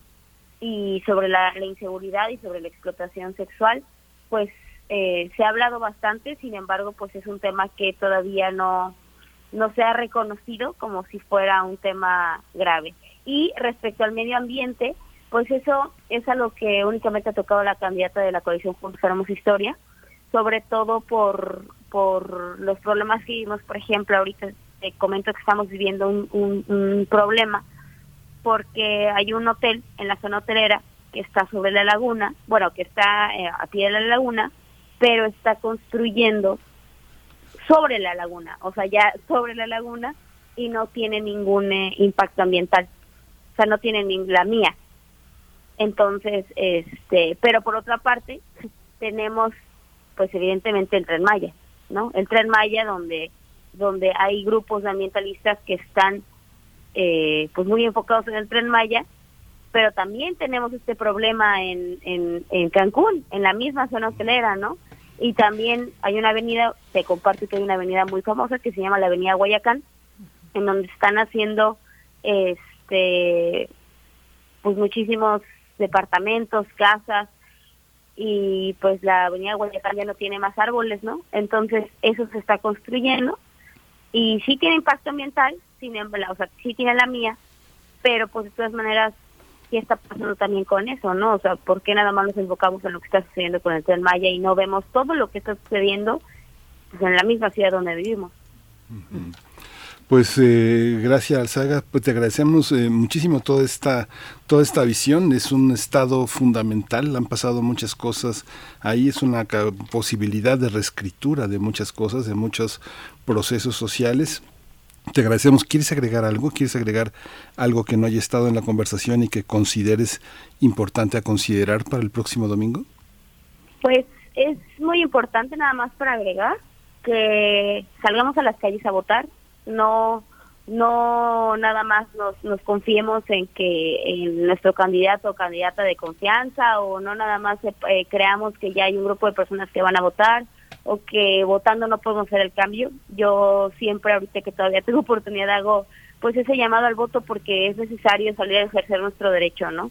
Yo no soy de la idea de que si salimos no podemos, si no salimos a votar no podemos quejarnos porque pues somos ciudadanos ciudadanas inclusive después de, de, las elecciones. Sin embargo, sí creo que es muy importante eh, pues salir, salir a ejercer nuestro derecho y nuestra obligación de votar porque pues solo así podemos construir pues esta democracia que tanto estamos buscando y que tanto añoramos. Y eh, confío en que las y los quintanarroenses vamos a, a escoger bien y que pues lo mejor viene también después de las elecciones, ¿no? Porque como digo, no hace falta, digo, no basta nada más con, con votar o con no votar, sino también con estar activamente, pues ya cuando esas personas estén en los espacios de toma de decisión. Muchísimas pues, gracias, gracias, Muchísimas gracias. Hasta pronto, Gracia Alzaga, abogada y feminista. Pues bueno, con esta mirada de lo que está ocurriendo en Quintana Roo, en la antesala electoral, vamos a ver qué ocurre también en Durango. Primer movimiento. Hacemos comunidad en la sana distancia. En Durango será renovada la gobernatura y 39 presidencias municipales, 39 presidencias en ese estado gobernado actualmente por la alianza PAN-PRD. Para el próximo domingo, la ciudadanía elegirá al próximo gobernador y los aspirantes son Esteban Villegas Villarreal de Alianza Va por Durango, conformada por PRI, PAN y PRD, y la candidata Marina Vitela Rodríguez por la Alianza Juntos Haremos Historia en Durango, conformada por Morena, Partido del Trabajo, Partido Verde y redes sociales progresistas. También está en esta contienda Patricia Flores Elizondo de Movimiento Ciudadano. Para hablar de estas elecciones eh, en Durango está Sujei Luna, y es periodista, reportera y conductora del noticiero Tiempo y Espacio de Canal 10 allá en Durango. Buenos días, eh, Sujei Luna, muchas gracias por estar con nosotros. Hola, ¿qué tal? Muy buenos días. Los saludo con gusto a los dos desde Durango. Berenice, buenos días. También buenos días para Miguel Ángel. Y pues bueno, así es. Hoy es el último día de campañas aquí en Durango y pues prácticamente se vive un ambiente tranquilo, les puedo decir, en esta renovación de la gubernatura en Durango y también de los 39 ayuntamientos.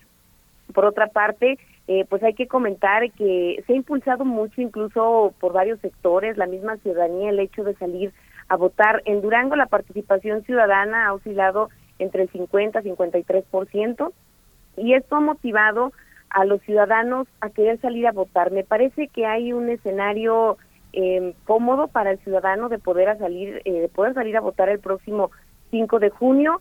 ¿Qué podría en este caso inhibir la participación? Me parece que estos señalamientos que incluso se han dado entre la misma alianza, eh, va por Durango, la coalición Juntos Hacemos Historia, en torno a que han denunciado grupos de choque, por el otro lado se ha dicho que hay grupos que han estado amenazando a los ciudadanos, eh, hablan incluso de la parte de la comarca lagunera, grupos que han estado armados y que han eh, querido intimidar en este caso al ciudadano. Hasta el momento es rumorología porque no hay denuncias formales, incluso se ha cuestionado a la propia Fiscalía General del Estado si esto es una realidad. Mm, el licenciado Daniel Rocha Romo, titular de la Fiscalía, eh, lo ha manifestado incluso en los medios locales, que no hay una denuncia formal como tal.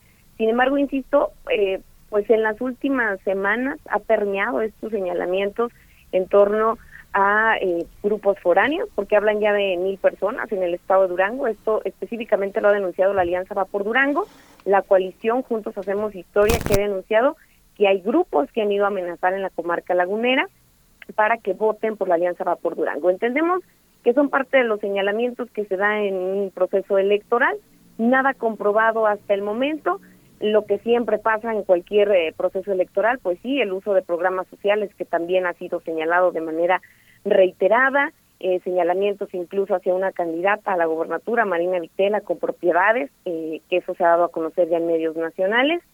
Y pues bueno, es parte de la efervescencia que se ha vivido pero me, en estos últimos días, pero me parece que hay condiciones para que el próximo 5 de junio el duranguense salga a votar. Eh, Sujei Luna, eh, bueno, pues eh, ¿cómo, cómo se ve la agenda, cómo se ve el debate, las propuestas, eh, qué temas están en la agenda de LASI, el candidato que ha destacado en esta contienda. pues mira, Berenice, cada uno ha marcado su agenda de manera diferente, traen diferentes enfoques. En el caso del candidato de la Alianza Va por Durango, Esteban Villegas, Eh, su propuesta mayoritaria, eh, o la que ha ponderado en este caso, es la famosa tarjeta madre, que por cierto ha sido cuestionada en, cuanto al recurso, cómo estaría fondeando esta tarjeta madre, que llegaría a miles, miles de mujeres duranguenses. Eh, en los debates incluso fue cuestionado por la propia candidata de Movimiento Ciudadano, Patricia Flores Elizondo. en el caso de Marina Vitela, bueno, ella ha ponderado las guarderías, que obviamente llaman la atención, cuando pues un gobierno federal eh, desaparece las guarderías eh, y, que pues ha sido cuestionado esto al respecto. Sin embargo, ha posicionado otros temas como el turismo, eh, le está apostando a un aeropuerto de carga en la comarca lagunera, conectividad, eh, hay un programa de útiles escolares, uniformes escolares, que por cierto en el, tema de uniformes escolares les cuento nada más, en este último año no se pudo realizar por, por falta de recursos eh, el gobierno del estado lo, lo pues, digamos lo justificó por eh, la pandemia. Sin embargo hoy los candidatos eh, en el caso de Esteban y Marina lo ponen otra vez sobre la agenda sobre sus propuestas. Eh, Marina aún más porque le agrega pues mochilas becas. Estamos hablando de una propuesta que costaría más de 500 millones de pesos anuales. En el caso de Patricia Flores Elizondo eh, pues lo que ella ha planteado es, eh, necesito ver cómo recibo un Estado para eh, nosotros poder proyectar en qué vamos a invertir, hacia dónde vamos a redireccionar, pero habla prácticamente de una reestructuración financiera y de dar tiros de precisión en lo que realmente requiere el duranguense. Hay una parte también muy muy muy interesante en esta en esta cuestión de la pandemia, que son todos los antecedentes en las gobernaturas, en las presidencias municipales. ¿Qué tanto las, las campañas y las gestiones en esas 39 presidencias municipales en, en, eh, eh, en Vilo este domingo son las que definirán en la gobernatura? ¿La definen o no? Sí, claro, hay, hay municipios que son fundamentales. Mm, la capital duranguense, por supuesto, que e, es un punto focal que va a definir la gobernatura Gómez Palacio también es, es un municipio que define gobernatura y yo le sumaría en este caso el municipio de Lerdo, que también ha ido creciendo, Pueblo Nuevo, un Santiago Papasquiaro, un Nuevo Ideal. De estos 39 municipios, me parece que estos son los más importantes, pero el juego, eh, la disputa está en Durango Capital y en Gómez Palacio. Eh, Sujei, ¿qué se espera para este cierre de campañas? Están en el último día de campañas. ¿Cómo se ve el panorama? Pues mira, en este cierre de campaña, eh, pues hay eh, varias ruedas de prensa. Suponemos eh, ahorita los, los reporteros que empezamos con agenda a partir de las 9 de la mañana van a hacer diversos posicionamientos. Eh, todos traen ruedas de prensa. Eh, por supuesto, pues ya sus últimas giras, incluso en medios de comunicación, para reiterar eh, pues lo de sus propuestas, pedir el voto. Eh, como te decía, Merenice, eh, han sido unas campañas tranquilas si nos trasladamos al 2016 y comparamos incluso la efervescencia política, el cómo se dieron en su momento con todos los candidatos. Hoy percibimos que fueron tranquilas, me parece que nada más se acentuaron ya en estas últimas dos semanas los señalamientos y entendemos el por qué, pero eh, mm, haciendo una comparativa me parece que, que hoy eh, hubo pues un clima de tranquilidad entre los mismos candidatos. Eh, obviamente hubo debates, en los debates, en el caso de la candidata Marina Vitela, no acudió a dos, eh, solamente se presentó a los del Instituto Electoral y de Participación Ciudadana, pero no, no participó en, en los que convocaron las cámaras empresariales. En su momento fue cuestionado esto, eh, pero me parece que hay condiciones eh, hay calma en este miércoles, vamos a ver qué es, qué es lo que eh, pues dan a conocer en las próximas horas en estas ruedas de prensa que, los partidos políticos realizarán en torno al mismo proceso electoral. Pues muchísimas gracias, eh, eh, Luna, por todo este trabajo. Ya estaremos al pendiente de todo lo que tengamos que reportar la próxima semana. Va a ser una jornada intensa, pero que según eh, se prevé vamos a tener resultados muy pronto, así que estaremos al habla si tú nos lo permites, sí, Luna. Perdón, perdón, solamente quería comentar algo antes de, despedirte, Sujei Luna, eh, porque me llama la atención que eh, para que destacas en el caso de Esteban Villegas, PRIPAN PRD, este, esta propuesta de la tarjeta, eh, este apoyo.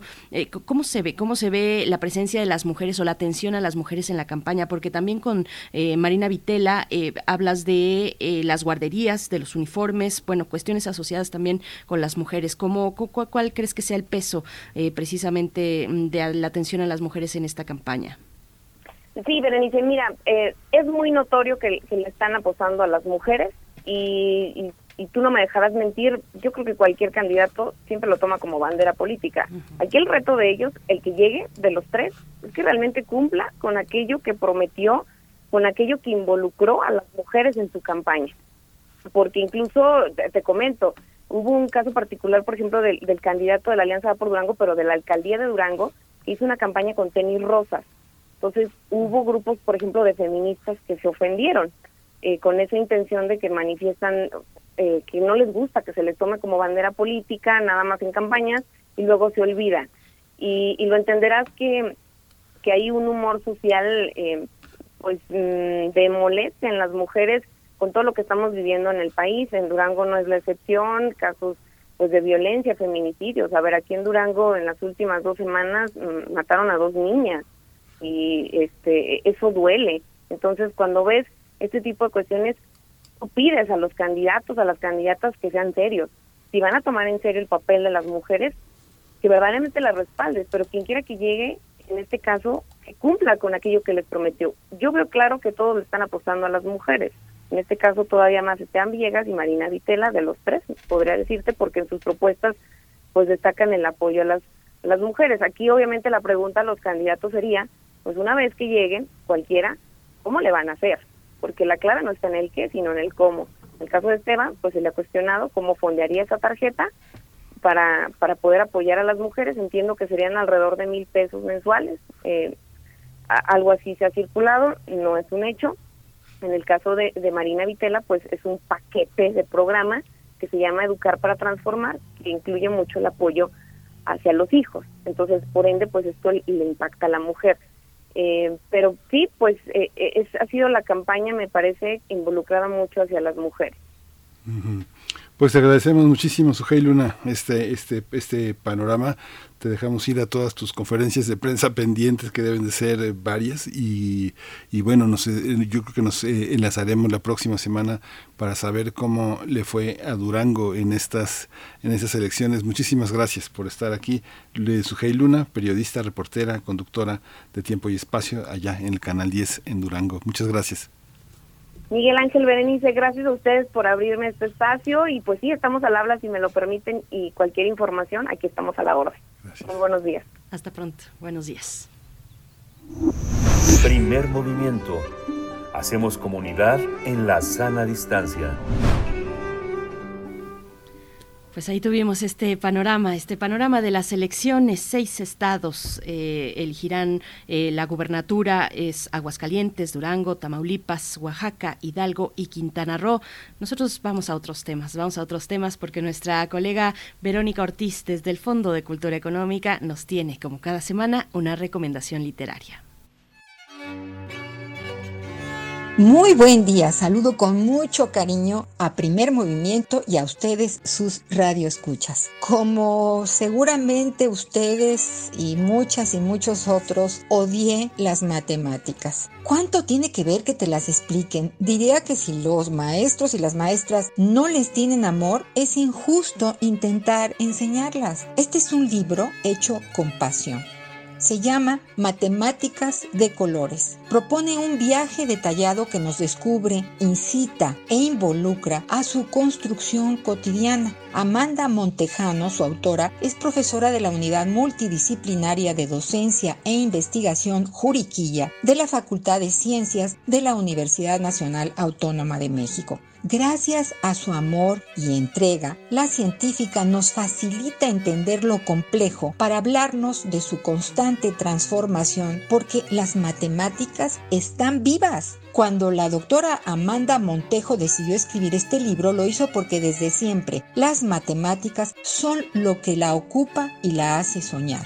resolvió entonces que el hilo conductor serían las coloraciones, área muy específica, pero su texto va más allá porque nos facilita comprender temas, técnicas y conceptos generales pertenecientes a diversas áreas de las matemáticas. Para comenzar, la autora nos propone tres preguntas. ¿Qué entendemos los matemáticos por coloración, qué nos gusta colorear, qué nos interesa estudiar de las coloraciones. De ahí, casi todo el material que se presenta en este libro se ubica dentro de lo que hoy se conoce como matemáticas discretas. Y su objetivo, nos explica Amanda Montejo, no es necesariamente que el lector obtenga la respuesta, sino que se esfuerce y experimente la incertidumbre, la sensación de luchar con toda su energía y su ansiedad y experimentar la satisfacción de ganar, pero también la frustración de perder.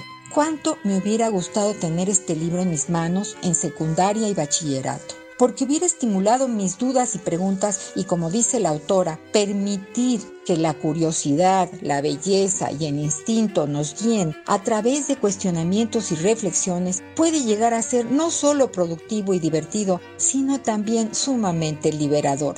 Matemáticas a colores de la doctora Amanda Montejo, recién editado por el Fondo de Cultura Económica en la colección La Ciencia para Todos, Matemáticas número 255, es un libro gozoso que abre la comprensión de la esencia de los números, sus colores y sus ecuaciones. Muchas gracias. Leer transforma. Qué estupenda, qué estupenda reseña. Amanda, eh, Amanda Montejano es una, es una queretana. Ella ha trabajado mucho en Querétaro, ha generado colectivos de mujeres de matemáticas entre libros, eh, de eh, Anillo Matemáticas, el Aula Matemática y Género. Este 10 de mayo estuvo activísima, este, generando con muchas mujeres matemáticas que son sus colegas eh, redes, redes que permiten colaborar, compartir. Es una lectora permanente de literatura, así que es una, de una mujer de una gran erudición, una mujer joven, muy, muy interesante, y ha promovido a través de distintos hashtags ese activismo que en distintas facultades hacen visible las matemáticas. Sí está en la UNAM, pero sí es una queretana que en su estado no, no deja títere con cabeza en ese territorio de las matemáticas. Felicidades para Amanda Montejano. Berenice. Bien, pues, pues sí, y ya estamos, les recordamos Matemáticas de Colores de Amanda Montejano, la propuesta de esta semana. Nosotros ya estamos escuchando música de fondo a cargo de Hispana, de Hispana, Andamos al 100 se titula, y con esto nos despedimos de Radio Nicolaita. Nos vamos después al corte y volvemos. no ves que ando al 100, pero no te metas traigo el represente a la más bonita, las del flow dorado, lo que te intoxica. Veneno con mamba, flores con espinas, somos mexicanas, lo que necesitas. Jay, quieres tenerlo de nosotras, pero no se puede. Lo necesario, aquí estoy yo, así está mejor. Muévete, quítate, que papi me estorbas. Estamos sonando en la radio de California. Las niñas no se conforman, estamos bien, no estamos en forma. Muévete, quítate, que papi me estorbas. Estamos sonando en la radio de California. Las niñas no se conforman, estamos bien, no estamos en forma. No vamos para atrás, todo para adelante. Te vas a cortar porque soy un sable. Frágil como bomba, puedo matarte. No puedes tenerlo con estos cenas. No vamos para atrás, todo para adelante. Te vas a cortar porque soy un sable. Frágil como bomba, puedo matarte. No puedes Así tenerlo con que estos cenas. piérdete, esfúmate, cállate, yo sé qué hacer. Que no ves que ando al 100, pero no te metas conmigo. Así que piérdete, esfúmate, cállate, yo sé. Que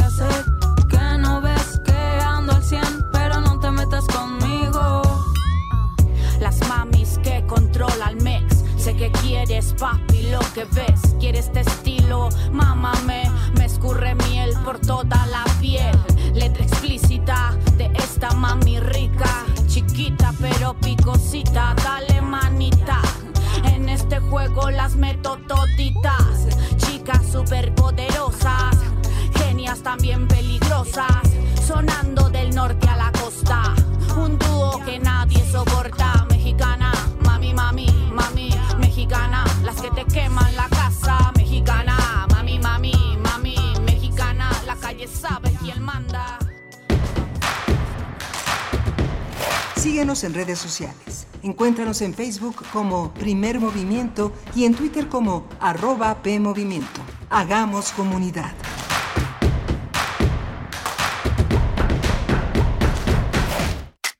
Info Ciudad de México presenta Voces por la Transparencia, en la voz de Julio César Bonilla Gutiérrez, comisionado ciudadano del Info Ciudad de México. El respeto a la privacidad, la intimidad y la autodeterminación informativa son elementos sine qua non para el avance de una sociedad democrática que debe preservar tales áreas reservadas a las personas en lo individual. Como sabemos, en la actualidad millones de personas a nivel mundial convivimos diariamente en el espacio digital, intercambiando, buscando, produciendo, difundiendo todo tipo de información, lo cual trae aparejado riesgos significativos para el titular de los datos personales. Por ello, es preciso que todas las personas que somos usuarias de Internet seamos también conscientes de que cualquier intrusión a nuestros datos personales, su indebido tratamiento, gestión y su transferencia sin nuestro consentimiento es simplemente ilegal. En ese sentido, el desafío actual para contrarrestar la intromisión a la privacidad de las personas precisa de un amplio diálogo nacional e internacional en la construcción de ecosistemas digitales e institucionales libres, seguros y fuertes.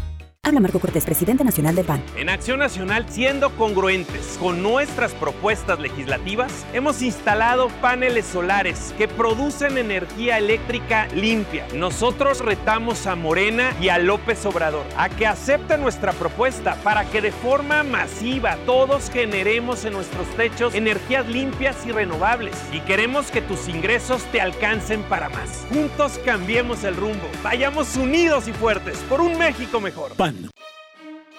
Conoce tus derechos como audiencia. Como audiencia, tienes derechos y cuentas con tu Defensoría de Audiencias para hacerlas valer.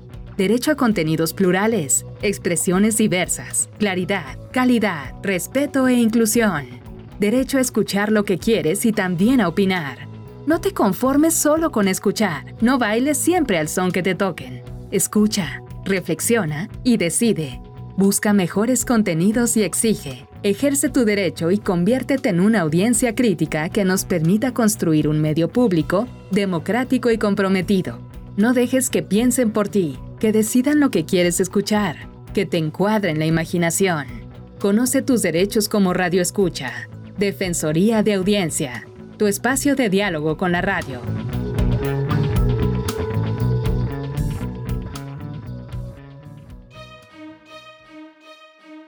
Te invitamos a contactar a la defensora a través de su correo electrónico defensordeaudiencia.unam.mx. Visita su página electrónica defensordelaudiencia.unam.mx.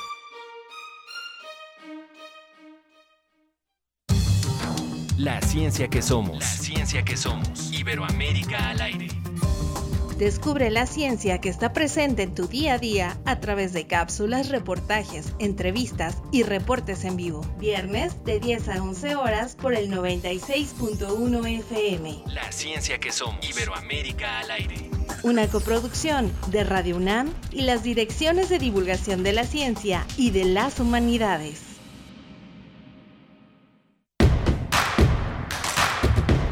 Encuentra la música de primer movimiento día a día en el Spotify de Radio UNAM y agréganos a tus favoritos.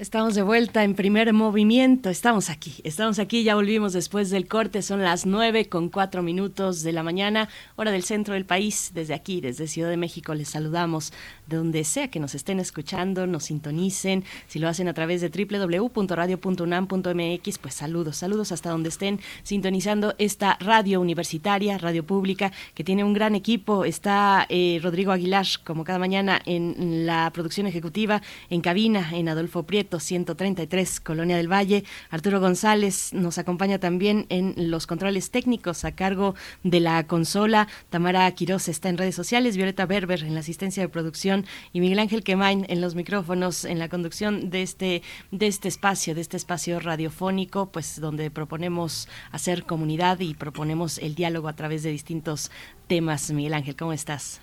Hola Berenice, hola a todos nuestros eh, radioescuchas. Es muy bien, estamos eh, eh, en, un, en un mes en el que la diversidad está en un escenario muy importante para visibilizarse, para entenderse, para poder participar juntos de toda esta, de todo, de todo este conjunto de expresiones, de eh, enlaces, de redes que se han tendido para hacer posible una, una, una visión eh, generosa, importante de todo este conjunto que empezó pues ya hace casi cinco décadas a manifestarse de una manera amplia, eh, activa, importante. Distintos espacios han sido como escenarios de todo, de todo esto. Eh, hay una hay una este, presencia de una enorme participación de colectivos. Estaba justamente viendo en esta muestra que Filmin Latino tiene de, de películas relacionadas con el tema LGBT y más, esta visión que hay de una serie de películas. Está Dolores de Arena, es una historia interesantísima de Dominicana. Está eh, Margarita con Popote de Shonal Bose. Hay una película extraordinaria que es este, se llama Smuak de Alejandra Sánchez, eh, que es muy linda película sobre toda esta comprensión entre la infancia y las decisiones de, eh, de, muchas personas que están alrededor de sobrinos, de hijos, de tomar esta, esta bandera de la identidad. Hay muchas películas, asómese a Filmin Latino, la diversidad LGBT más es uno de los rubros que están en ese escenario que vale muchísimo la pena conocer y compartir. Es interesante. Sí, Miguel Ángel Quemain, pues estamos llegando, eh, inaugurando ya el mes del orgullo. Yo creo que, bueno, serán distintas expresiones que, las que hemos de ver durante este mes. Por supuesto, la marcha, que ahí, bueno, si nosotros estamos interesados en asistir, eh, si apoyamos eh, pues eh, las demandas de la comunidad de la diversidad sexual, hay que hacerlo con mucha precaución, con, con mucha precaución, porque todavía estamos en estas condiciones de, de salud donde es necesario pues eh, cuidarnos, seguir cuidándonos, no soltar las medidas sanitarias que ya conocemos, porque bueno, los hemos tenido un respiro, pero los contagios pues continúan y continúan y eh, eso nos lleva pues a pensar, a pensar en estos, eh, en, en, esos momentos la gran necesidad que tenemos de volver a vernos, de volver a encontrarnos en lo físico, pues también se contrarresta con una necesidad colectiva de cuidarnos en la salud. Así es que bueno, pues haces un recorrido también interesante interesante, lo hay desde la literatura, el vampiro de la colonia eh, de la colonia Roma de Luis Zapata, ¿no? Tenemos eh, por ahí Salón de Belleza también, de eh, muchas de Bellatín, exactamente, eh, mm, poetas, poetas también, o de Talonso, a ver, por acá Yolanda Segura también, em, en fin, hay, hay varias, varias propuestas de antes y de ahora, de, de nuevas generaciones también de escritoras, escritores y, y, poetas que pues han dirigido una parte de su obra a hablar desde la, desde la diversidad sexual. Eh, César Cañedo también, que es profesor de filosofía y letras en esta universidad. Bueno, hay una oferta muy interesante al respecto, ¿no? Sí, y el próximo viernes, eh, 3 de de 3 de junio, este viernes próximo a las 7 de la noche, en la librería Rosario Castellanos del Fondo de Cultura Económica que está aquí en Avenida Tamaulipas eh, 202 en el Hipódromo Condesa, se va a presentar un libro muy interesante que este se llama Cuerpos disidentes y sus cartografías de protesta. Lo escribieron Emanuel Rodríguez Domínguez y Erika López Sánchez. De ahí viene un documental en el que ellos lo hicieron que se llama Disidentes al sonoro rugir de la marcha. Eh, este libro es un estudio desde una perspectiva de las muy original de, de crónica de estudio cultural de las manifestaciones públicas por la reivindicación de los derechos de las comunidades LGBT y más que han sido ponderadas por su magnitud multitudinaria como un espacio de escenificación en las grandes ciudades y cómo se han invisibilizado así expresiones locales y componentes sensoriales que ocurren en espacios muy muy muy particulares. Es un libro muy muy interesante, no se lo pierda, no se pierda el documental, lo va a lo va a presentar Yarril Salazar Escalante y Janine Ávila González. Si se acuerda de Yarril Salazar, él hizo un trabajo muy interesante sobre Carlos Monsiváis y la crónica el trabajo de Monsiváis como cronista, son, es una, la van a pasar bien, es un libro muy interesante, van a exhibir muchas fotos, muchos eh, videos eh, y ojalá de parte del documental Disidentes, así que el próximo viernes 7 de la noche. Y bueno, en ese tono también, Miguel Ángel, hace unas semanas eh, tú mm, recomendabas esta película chilena que tiene como protagonista a una mujer trans, eh, a Daniela Vega Hernández, mm. la mujer una, una mujer fantástica. Es una película de 2017 que fue eh, que ganó el Oscar a mejor película extranjera, me parece, el año posterior, en 2018, y, y, bueno, que, que, está disponible en algunas plataformas, es el caso de Netflix, pero bueno bueno, es una buena recomendación también para acompañarnos, sensibilizarnos en este mes y a lo largo de todo el año, que bien que nos hace falta eh, sensibilizarnos respecto a la, a la agenda, a las demandas de la comunidad de la diversidad sexual LGBTTIQ y lo que se vaya sumando, Miguel Ángel. Pues bueno, así, así estamos. Es, es una muy buena película, ¿no?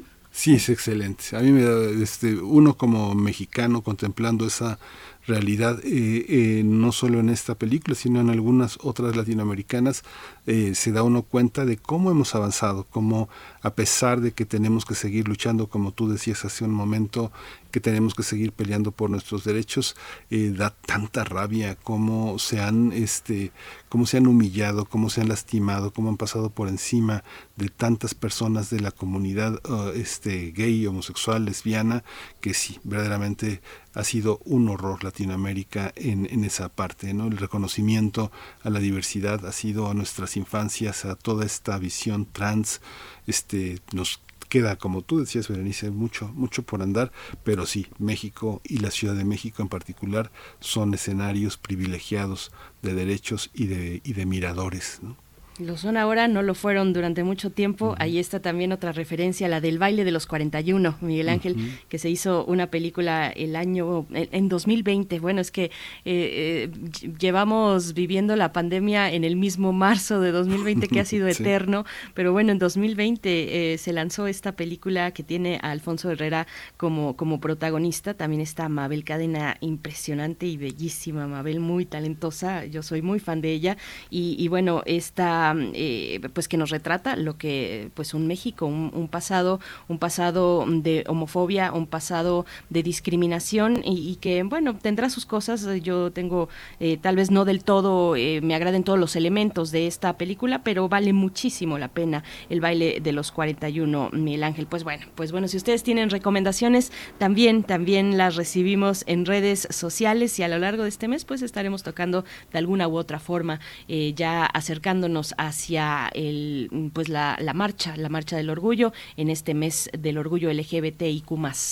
Nosotros vamos a ir con la poesía necesaria y después tendremos en la mesa del día una conversación con la doctora Carla Quintana Osuna, comisionada nacional de búsqueda de personas desaparecidas en México, para hablar del trabajo que se está realizando y de los tantos retos y desafíos que implica la búsqueda e identificación de personas en nuestro país, Miguel Ángel. Sí, vamos a tener eh, posteriormente eh, el crisol de la química con la presencia del doctor Plinio Sosa, que eh, hoy tiene un tema, como siempre, a desarrollar vinculado con la química y nuestra vida cotidiana. Plinio Sosa es investigador, docente de la Facultad de Química de la UNAM y, bueno, una presencia importantísima aquí en primer movimiento. Bien, pues vamos con la poesía. Vamos. Es hora de Poesía Necesaria. Ayer tuvimos la fortuna de tener una mesa eh, dedicada a la vida y al pensamiento, a la poesía de Eduardo Lizalde, este gran poeta mexicano que atravesó prácticamente un siglo y parte eh, del inicio de otro en nuestro siglo, el siglo XXI. Eduardo Lizalde, un hombre con muchísimos matices, con muchísimas lecturas, una vida dedicada al trabajo, a la, a la, a la profesión de edición, de gestión cultural, pero bueno, uno de nuestros eh, grandes poetas, de los grandes lectores, de los grandes difusores de la ópera.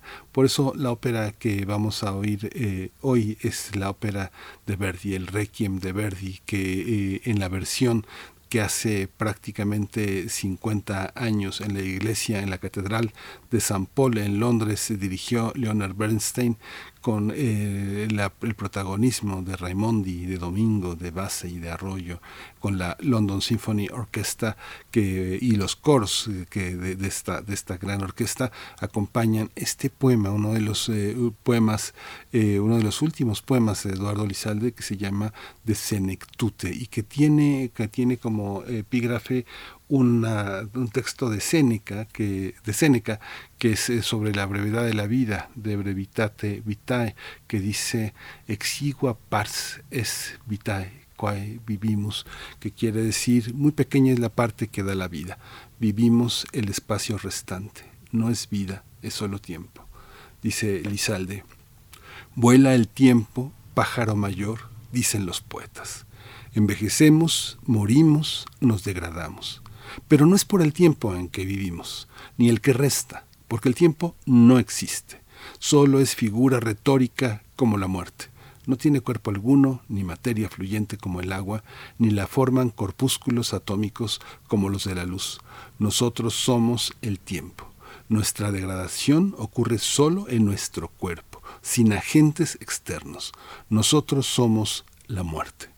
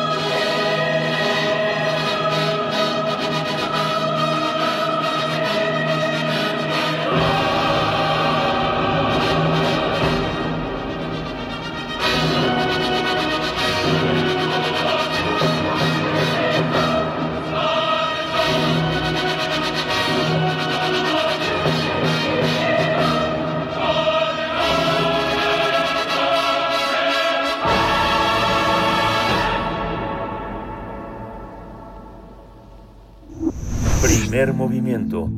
Hacemos comunidad con tus postales sonoras. Envíalas a primermovimientounam.gmail.com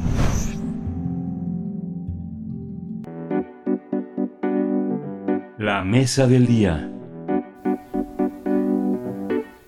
La Comisión Nacional de Búsqueda reportó a mediados del mes de mayo de este año más de 100.000 personas desaparecidas y no localizadas desde que comenzó su documentación y de registro el 15 de marzo de 1964. De acuerdo con la información que se encuentra en su mapa en tiempo real, 9.914 personas han sido encontradas sin vida en ese mismo periodo.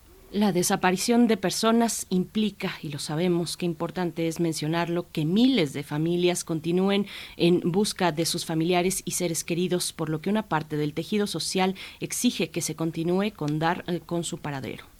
La titular de la Comisión Nacional de Búsqueda, Carla Quintana Osuna, considera que mientras existe la ausencia de medidas para entender las distintas violencias y la prevención de las desapariciones, a su vez permea la presencia de grupos criminales. Pese a que reconoce avances en la institucionalidad de la búsqueda de personas desaparecidas, reconoce que todavía no existe una política integral que involucre a instituciones de seguridad, gobiernos estatales y fiscalías. La titular de la dependencia dice que las cifras y estadísticas son una de las herramientas más eficaces que se tienen para dimensionar la crisis de desaparecidos en México.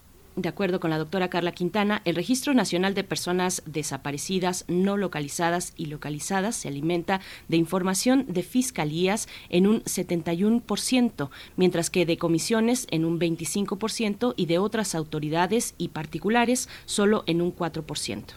Vamos a conversar sobre el papel de la Comisión Nacional de Búsqueda de Personas ante la crisis de desaparecidos.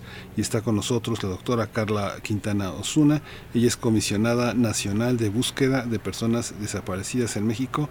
Le doy los buenos días y bienvenida, Carla Osuna, Carla Quintana Osuna, de estar aquí esta mañana con nosotros en tu casa, Radio UNAM va a estar en unos momentos más. Eh, Miguel Ángel eh, nos avisan que bueno también está está en este momento ocupada en, en, otra cuestión y bueno no imaginamos el peso que tiene de verdad el, el gran eh, desafío que representa pues estar al frente de una comisión nacional de búsqueda de personas desaparecidas como eh, pues lo está en nuestro país que es un fenómeno mm, donde asociado a tantos elementos el fenómeno de la desaparición eh, no es una materia aislada, sino que le circundan pues múltiples ambientes adversos, como el de la violencia, pues en tantas dimensiones, la impunidad, se asocia a la cuestión de la justicia, una crisis forense, hablamos de más de 52 mil cuerpos sin identificar en un, eh, en un nivel de impunidad que alcanza un 98% con poquísimas sentencias, eh, poco más de 30 sentencias en el tema. Ahí hay una, eh, pues, una laguna tan importante en temas de justicia. Y bueno, a pesar de estos esfuerzos que se han realizado, pues continúa este flagelo, la búsqueda, la búsqueda por los seres queridos, por las personas desaparecidas, que no cesa entre las familias que han dejado prácticamente pues todo su vida a un lado para eh, intensificar la búsqueda y los esfuerzos eh, pues para lograr dar con el paradero de las personas que están desaparecidas, Miguel Ángel. Pero en un momento más tendremos la oportunidad de estar con Carla Quintana. Sí, es interesante eh, en la presentación que vemos, bueno, 100.000 personas desde 1964, digamos que la herramienta es la estadística, sin embargo, también la estadística es un aspecto que os que oscurece tanto como ilumina. Uno piensa 100.000 personas que en muchos casos han desaparecido hasta cuatro o cinco personas juntas, han sido secuestradas, levantadas y que uno pensaría más o menos a cuánto equivale la proporción de personas desaparecidas en el marco de los hogares que han sido eh, mutilados, ¿no? Si uno piensa, uno piensa este las personas que han desaparecido en movilizaciones políticas, en asesinatos claramente perpetrados y que pues no, no son personas desaparecidas, pero uno ve las fotos en las salas de las personas, eh, en los burós eh, de las personas que ya no están y que están buscando, son fotos eh, donde hay un fantasma, hay un fantasma que todos vemos todos los días, ahí están presentes. ¿Qué hacer en la mente con esas presencias, ausencias que se dan en ese, en ese rubro? Y lo mismo uno piensa, por ejemplo, yo pensaba, Berenice, con la pandemia, la cantidad de personas que habían fallecido, cada una de las personas, por cuántas personas será llorada, cuántas personas dirán, hoy no vino José, hoy no vino María, o no vino, hoy ya no está Lupita con nosotros. Hay una parte en esas ausencias, cuántas lágrimas se derraman, cuántas preguntas se hacen todos los días, eh, ¿dónde estará? ¿Habrá muerto? ¿Con quién estará? Ojalá y no, no, haya sufrido, que no sufra más. Hay una, hay todo una, todo un discurso social, hay muchísimos hogares, eh, se calcula, el INEGI calculaba en 2018 34 millones de hogares. El 28%, casi el 29% lo encabezan mujeres, el 71% hombres, quiénes son los que están, las familias fracturadas, todas las familias distintas que tenemos en México y para entender todo este fenómeno. Siempre insisto en que las cifras son muy escandalosas. A mí a veces me disgusta mucho que digan este 30 mil en el sexenio de López Obrador, cuando son unas cosas que arrastramos desde hace 70 años. ¿no? Es algo muy, muy fuerte que no creo que sean estrictamente atribuibles a administraciones particulares, ¿no? sino que son procesos que se usan políticamente también con mucha desgracia. Así es, Miguel Ángel. Bueno, eh, sí, yo creo que es un dolor que no podemos ni imaginar si no se está en ese lugar. El nivel de angustia que supone, pues, no encontrar a un familiar, a un ser querido, pero sí que los impactos eh, tienen una magnitud mm, eh, mayor todavía, incluso una, una magnitud que se refleja, pues, en el conjunto del tejido social. Ha dicho el presidente de la República que ningún gobierno se había ocupado, lo dijo reciente en recientes semanas, ningún gobierno gobierno se había ocupado de los desaparecidos como hasta ahora. Toda Segov, dijo, está dedicada a ello. Hoy los buscamos y antes no. Así dijo ante la explicación, pues eh, ante la pregunta de, sobre el aumento de personas que se encuentran como desaparecidas en México. Pero bueno, vamos a tener, como les decíamos, la oportunidad de conversar, ojalá que así sea, con Carla Quintana y vamos a hacer una pequeña, una pequeña pausa eh, precisamente con este, esta misma cuestión eh, que se ha reflejado pues desde desde múltiples expresiones eh, de la literatura, eh, Casas Vacías, por ejemplo, pienso en esa, en esa eh, novela, hay pues múltiples muestras, ¿no? Desde distintos ambientes que dan cuenta de este flagelo y vamos, vamos a ir con música, vamos a escuchar precisamente Desapariciones, esta versión a cargo de los fabulosos Cadillacs.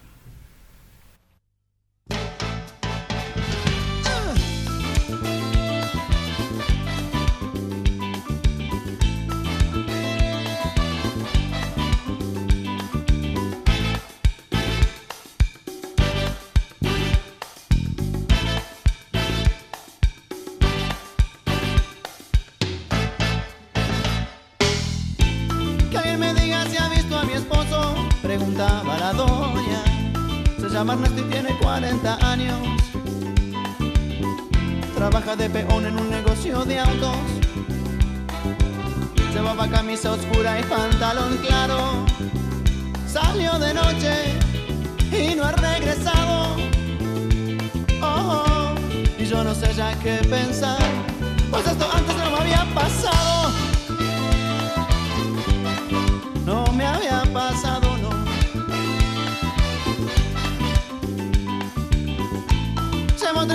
Buscando a mi hermana. Se llama Altagracia igual que la abuela. Salió del trabajo para la escuela. Llevaba puesto jeans y una camisa blanca. No ha sido el novio, el tipo está en su casa. Oh, no saben de ella en la policía. Tiene los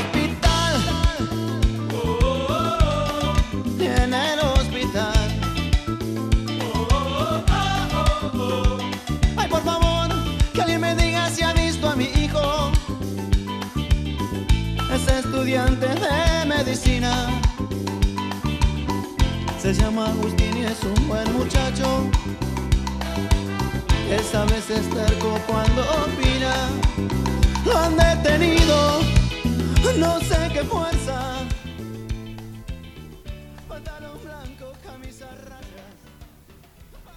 Estamos de vuelta y ya con la presencia de la doctora Carla Quintana Osuna, comisionada nacional de búsqueda de personas desaparecidas en México. Doctora Carla Quintana, gracias por estar aquí en este espacio para hablar con la audiencia de primer movimiento. Te saludamos eh, Miguel Ángel Quemain y Berenice Camacho. Buenos días. Buenos días y a todo el auditorio. Hola, buenos días. Eh, nos preguntábamos antes de que eh, este, pudiéramos entablar la comunicación contigo, Carla Osuna. eh, hay una, eh, hoy los buscamos a los desaparecidos. Antes no se buscaban. ¿Coincides con esa idea?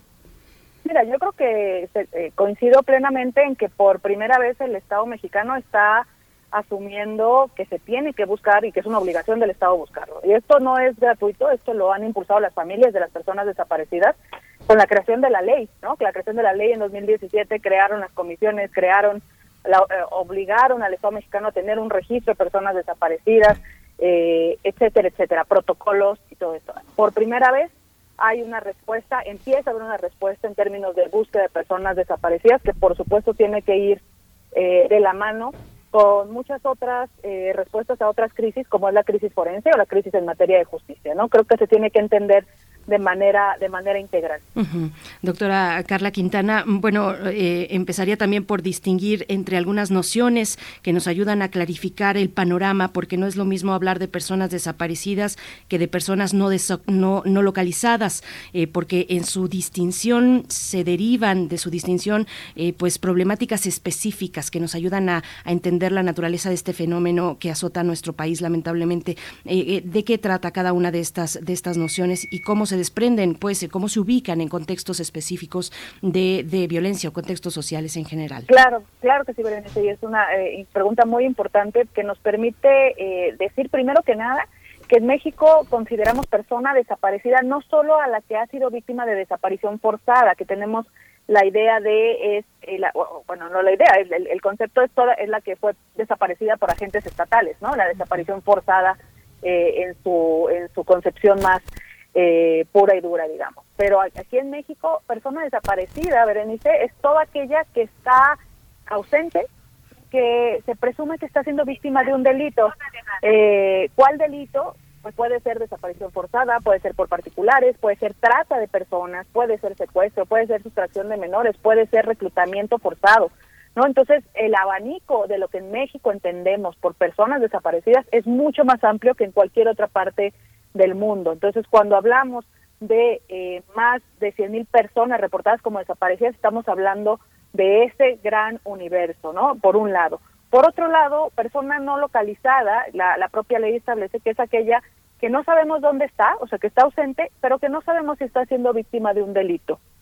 Pero esto eh, en México, por la, por la crisis de desaparición que tenemos y por el contexto que tenemos, es muy importante que eh, se sepa claramente que en México nadie puede durar más de tres días como no localizada.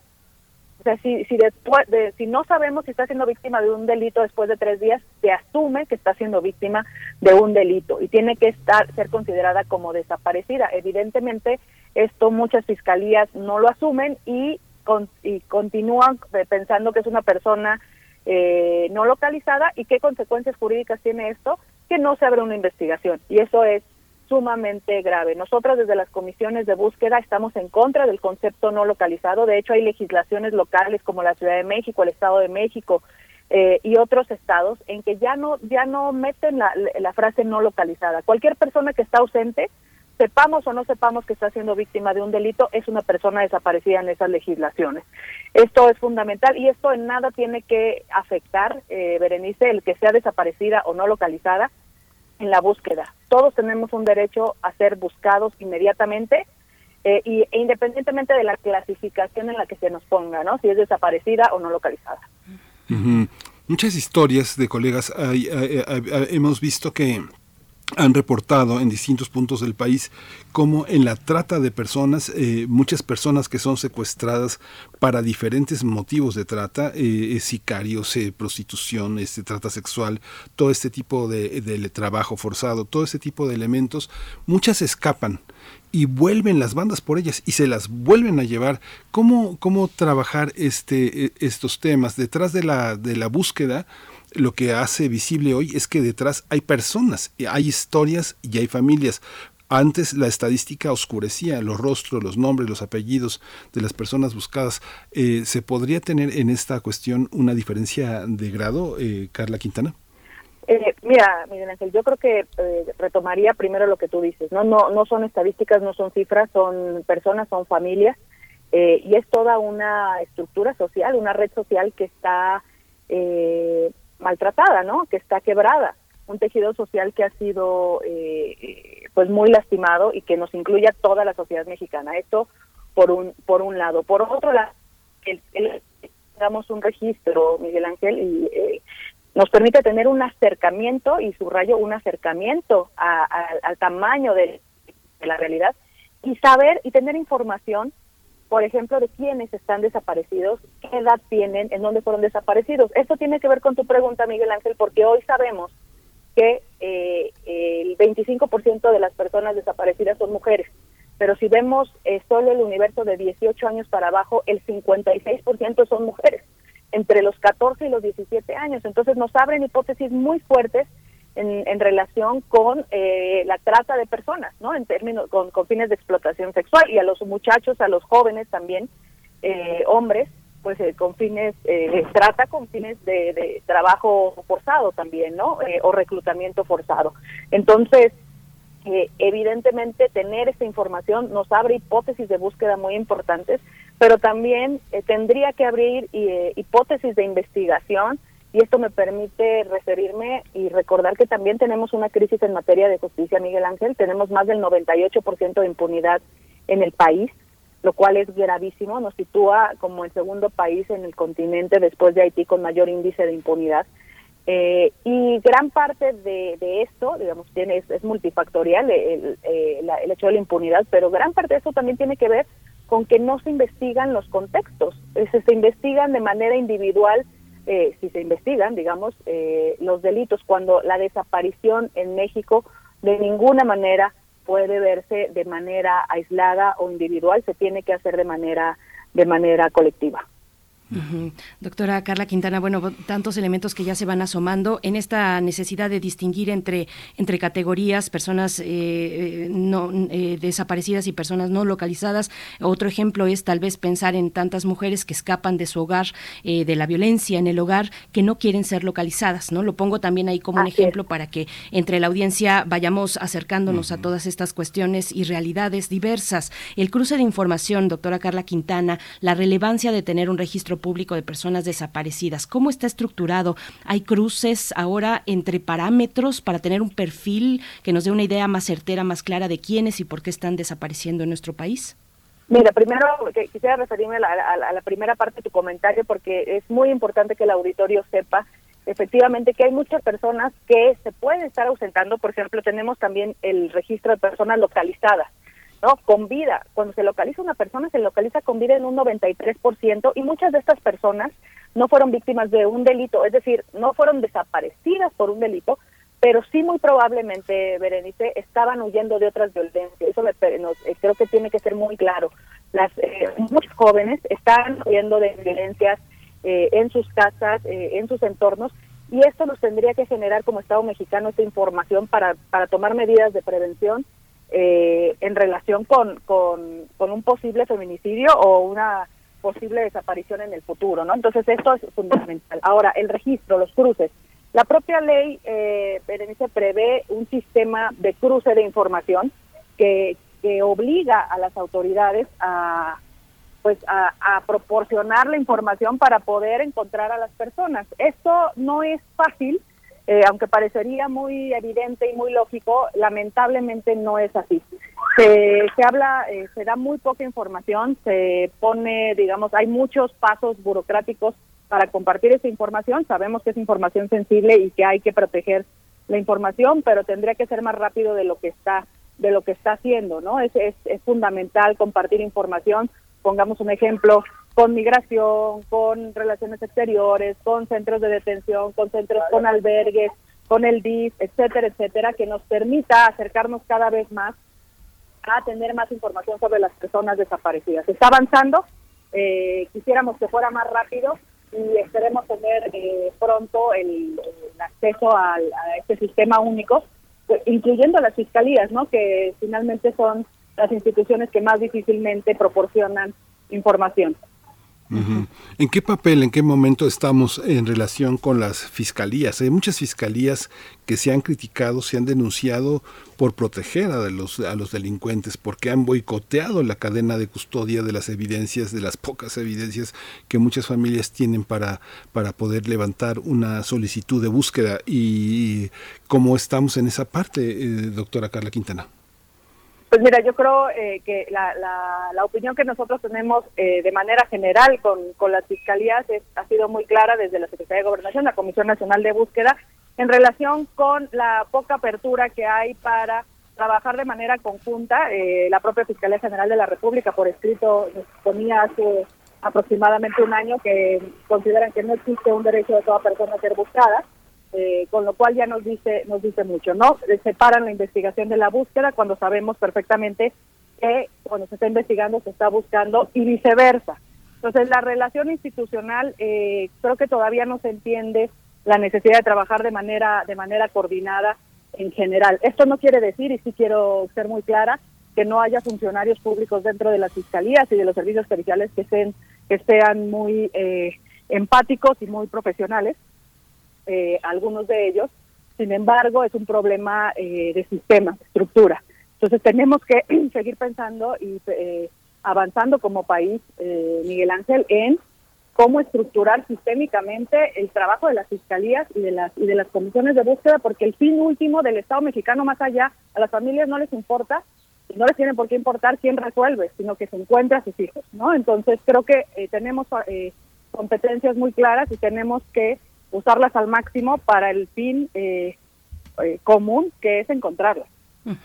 Doctora Carla Quintana, ustedes en la comisión están haciendo una política pública en materia de desapariciones. Entiendo que es algo inédito en el mundo porque no es legislar, no es legislar, sino es hacer política pública desde el Ejecutivo Federal. ¿Cómo se hace eso en el tenor de que es inédito? ¿Cuánto cuesta? ¿Cómo se evalúa el trabajo de la comisión? Que nos pudieras compartir un poco pues de ese de ese ámbito tan importante eh, y de nuevo inédito que no se ha eh, puesto en marcha eh, como tal en otros países que también tienen situaciones o las tuvieron en el pasado, pensando en Chile, por ejemplo, eh, en el pasado de desaparición forzada en ese caso? Pues mira, eh, generar una política pública en materia de búsqueda de personas desaparecidas pues es evidentemente un reto, pero es una obligación constitucional que, eh, que tiene el Estado mexicano. Y esto me permite decir que si bien existimos las comisiones de búsqueda y tenemos responsabilidades muy muy claras, a la búsqueda de personas desaparecidas no, no le corresponde a una institución únicamente, ¿no? Hay instituciones, que hace rato hablábamos de información, sin información difícilmente se puede avanzar en la búsqueda, entonces se llaman autoridades informadoras y, y tienen obligaciones de dar esa información para buscar. Hay, hay instituciones que tienen que transmitir la información, pensemos en los consulados, ¿no? Eh, en las, eh, eh, digamos, en instituciones que nos tienen que ayudar a transmitir información muy específica. Hay, hay autoridades primarias como las fiscalías, las comisiones, los jueces también son autoridades buscadoras. Recordemos que los jueces son los únicos que tienen la facultad constitucional de entrar prácticamente a donde ellos así lo consideren, tienen el mandato constitucional para buscar personas en cuarteles, por decirte algo, ¿no? Este, en centros de detención, etcétera, etcétera.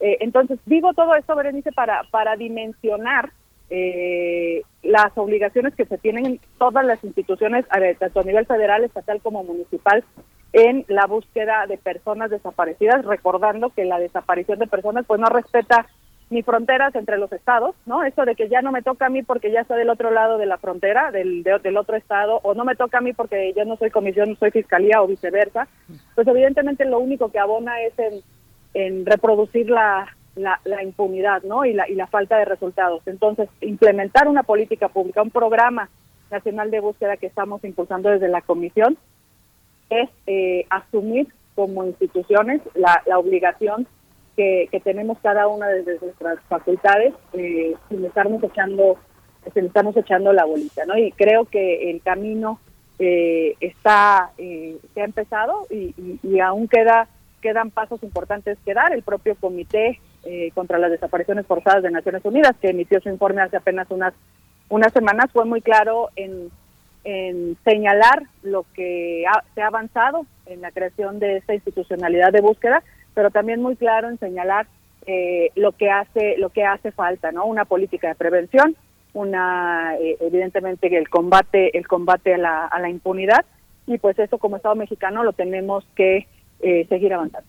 Sí, pues para cerrar esta conversación, eh, Carla Quintana Osuna, ustedes tienen una responsabilidad, pero nosotros tenemos otra. ¿Qué es lo que podemos hacer los medios de comunicación que ustedes no pueden hacer? ¿Qué nos toca? Mira, yo creo que nos toca como, como sociedad, Miguel Ángel, y agradezco la respuesta. Eh, pues primero, eh, cuando escuchamos una noticia, cuando ustedes eh, transmiten la información de lo que pasa en el país en materia de desaparición, eh, de las de las familias de las personas desaparecidas o lo que hacemos bien o mal las instituciones eh, yo lo que eh, pensaría es cómo como sociedad mexicana no le cambiamos al al canal de la televisión o al radio no porque lo que he escuchado es, es que eso es ya muy muy difícil de escuchar y mejor le cambio. Eh, tenemos que asumir como sociedad mexicana eh, esta realidad esta crisis y trabajar de manera conjunta para, para combatirlas desde la información, o sea, empezando por, por estar informados, eh, eh, por, por ser empáticos y, sabiendo que, que eso eh, puede sucedernos a cualquiera de nosotros. Y si no tomamos eh, medidas y no exigimos socialmente eh, que, que se combatan todas las crisis que hay en el Estado mexicano y que todo mundo asuma desde el Estado mexicano, aquí ya no hay ninguna duda de la obligación que se tiene desde las autoridades, pero sí tal vez eh, subrayar no la responsabilidad no la obligación sino la responsabilidad que como sociedad tenemos. Y pues bueno los medios evidentemente juegan un papel fundamental para informar todo lo que está pasando pues doctora Carla Quintana Osuna, agradecemos esta participación, este tiempo para la audiencia de primer movimiento. Yo creo que todos les deseamos la mejor de las suertes en esta tarea tan desafiante a todas las instituciones y organizaciones que están en ello, así a la, a la Comisión Nacional de, Bus de Búsqueda que presides, doctora Carla Quintana. Muchas gracias por este tiempo. Muchas gracias a ustedes. Saludos a la audiencia. Hasta pronto.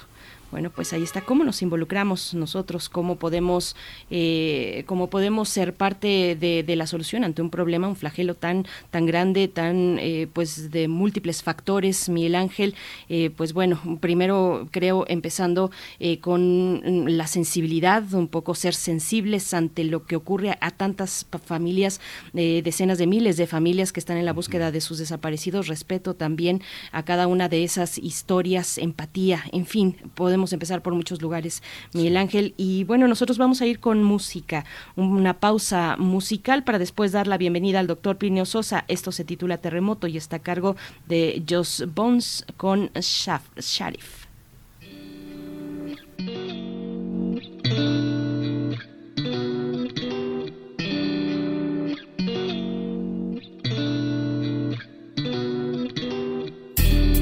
Creo que fue el azar nos hizo tropezar.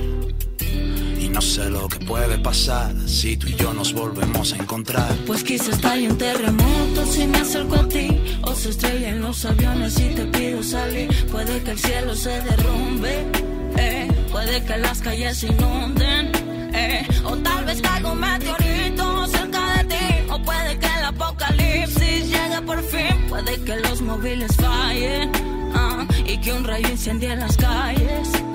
Ok, dice. Recuerdo perfectamente cómo fue la vez primera. Bailabas entre la gente de una fiesta en la azotea. Me miraste y de repente se desató una tormenta y ya no pudimos ni hablar. Pero el azar fue indulgente y a mitad de primavera, simulando un accidente, nos cruzó un día cualquiera. Te giraste lentamente, yo ya iba a cruzar la acera y el suelo empezó a temblar. Y a ver cómo te cuento, que no es casualidad y siempre te encuentro. Sin salirte a buscar, me gustaría invitarte a bailar, pero me asusta lo que pueda pasar. Pues quizás estalle un terremoto si me acerco a ti, o se estrellen los aviones y te pido salir. Puede que el cielo se derrumbe, eh. puede que las calles se inunden, eh. o tal vez caiga un meteorito cerca de ti, o puede que el apocalipsis. El crisol de la química. El ácido cítrico que trabaja en los microorganismos es el tema de esta mañana y ya nos acompaña el doctor Plinio Sosa aquí en la línea de primer movimiento, académico de la Facultad de Química, divulgador científico, para hablar de este tema. Doctor Plinio Sosa, como siempre un gusto, te saludamos Miguel Ángel Quemain, Berenice Camacho de este lado y toda la audiencia también. Bere, Miguel Ángel, buenos días. Doctor, buenos días. Sí, el ácido cítrico es un polvo cristalino blanco. Desde el punto de vista químico, se trata de un ácido débil. Los ácidos orgánicos, este es un ácido orgánico, contienen al menos un grupo carboxilo, que en las fórmulas aparece como COOH. Son ácidos porque muy fácilmente le pueden transferir ese hidrógeno del grupo COOH a alguna sustancia básica. ¿sí? Aunque vale la pena aclarar que no transfieren un átomo de hidrógeno, sino un ion H+. ¿sí? El ácido acético del vinagre tiene un solo grupo carboxilo. Sin embargo, el ácido cítrico tiene tres grupos carboxilos. ¿sí? Esto quiere decir que puede perder un H más, o dos H más, o inclusive los tres H más. ¿sí? Cuando se disocian los tres H más, la parte negativa que queda es el ion citrato, que como sería de esperarse, tiene tres cargas negativas.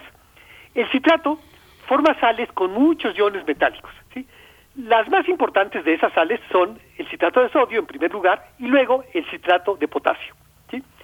Las propiedades más importantes del ácido cítrico y de sus citratos son su capacidad para mantener constante el pH, lo pueden mantener constante, ¿sí? su habilidad para secuestrar iones metálicos pesados, ¿no? que algunos de ellos pueden ser tóxicos o simplemente estorban algún proceso. A esta capacidad se le llama, eh, se dice que son buenos agentes quelantes o sea, eso de poder secuestrar iones metálicos. Y también a su naturaleza reductora, porque realmente son unos eh, antioxidantes naturales, ¿no? El cítrico y los citratos son antioxidantes naturales. Los citratos son unos muy buenos reguladores del pH. Además, los iones citratos pueden pueden formar sales con muchos iones metálicos, ¿no? Por ejemplo, además de los que ya dije, citrato de calcio, citrato de hierro, etcétera.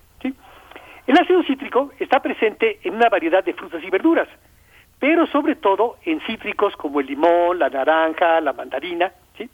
En los limones y las limas, la concentración del ácido cítrico es alta, especialmente alta, mucho más que la que hay en las naranjas y las toronjas, por ejemplo.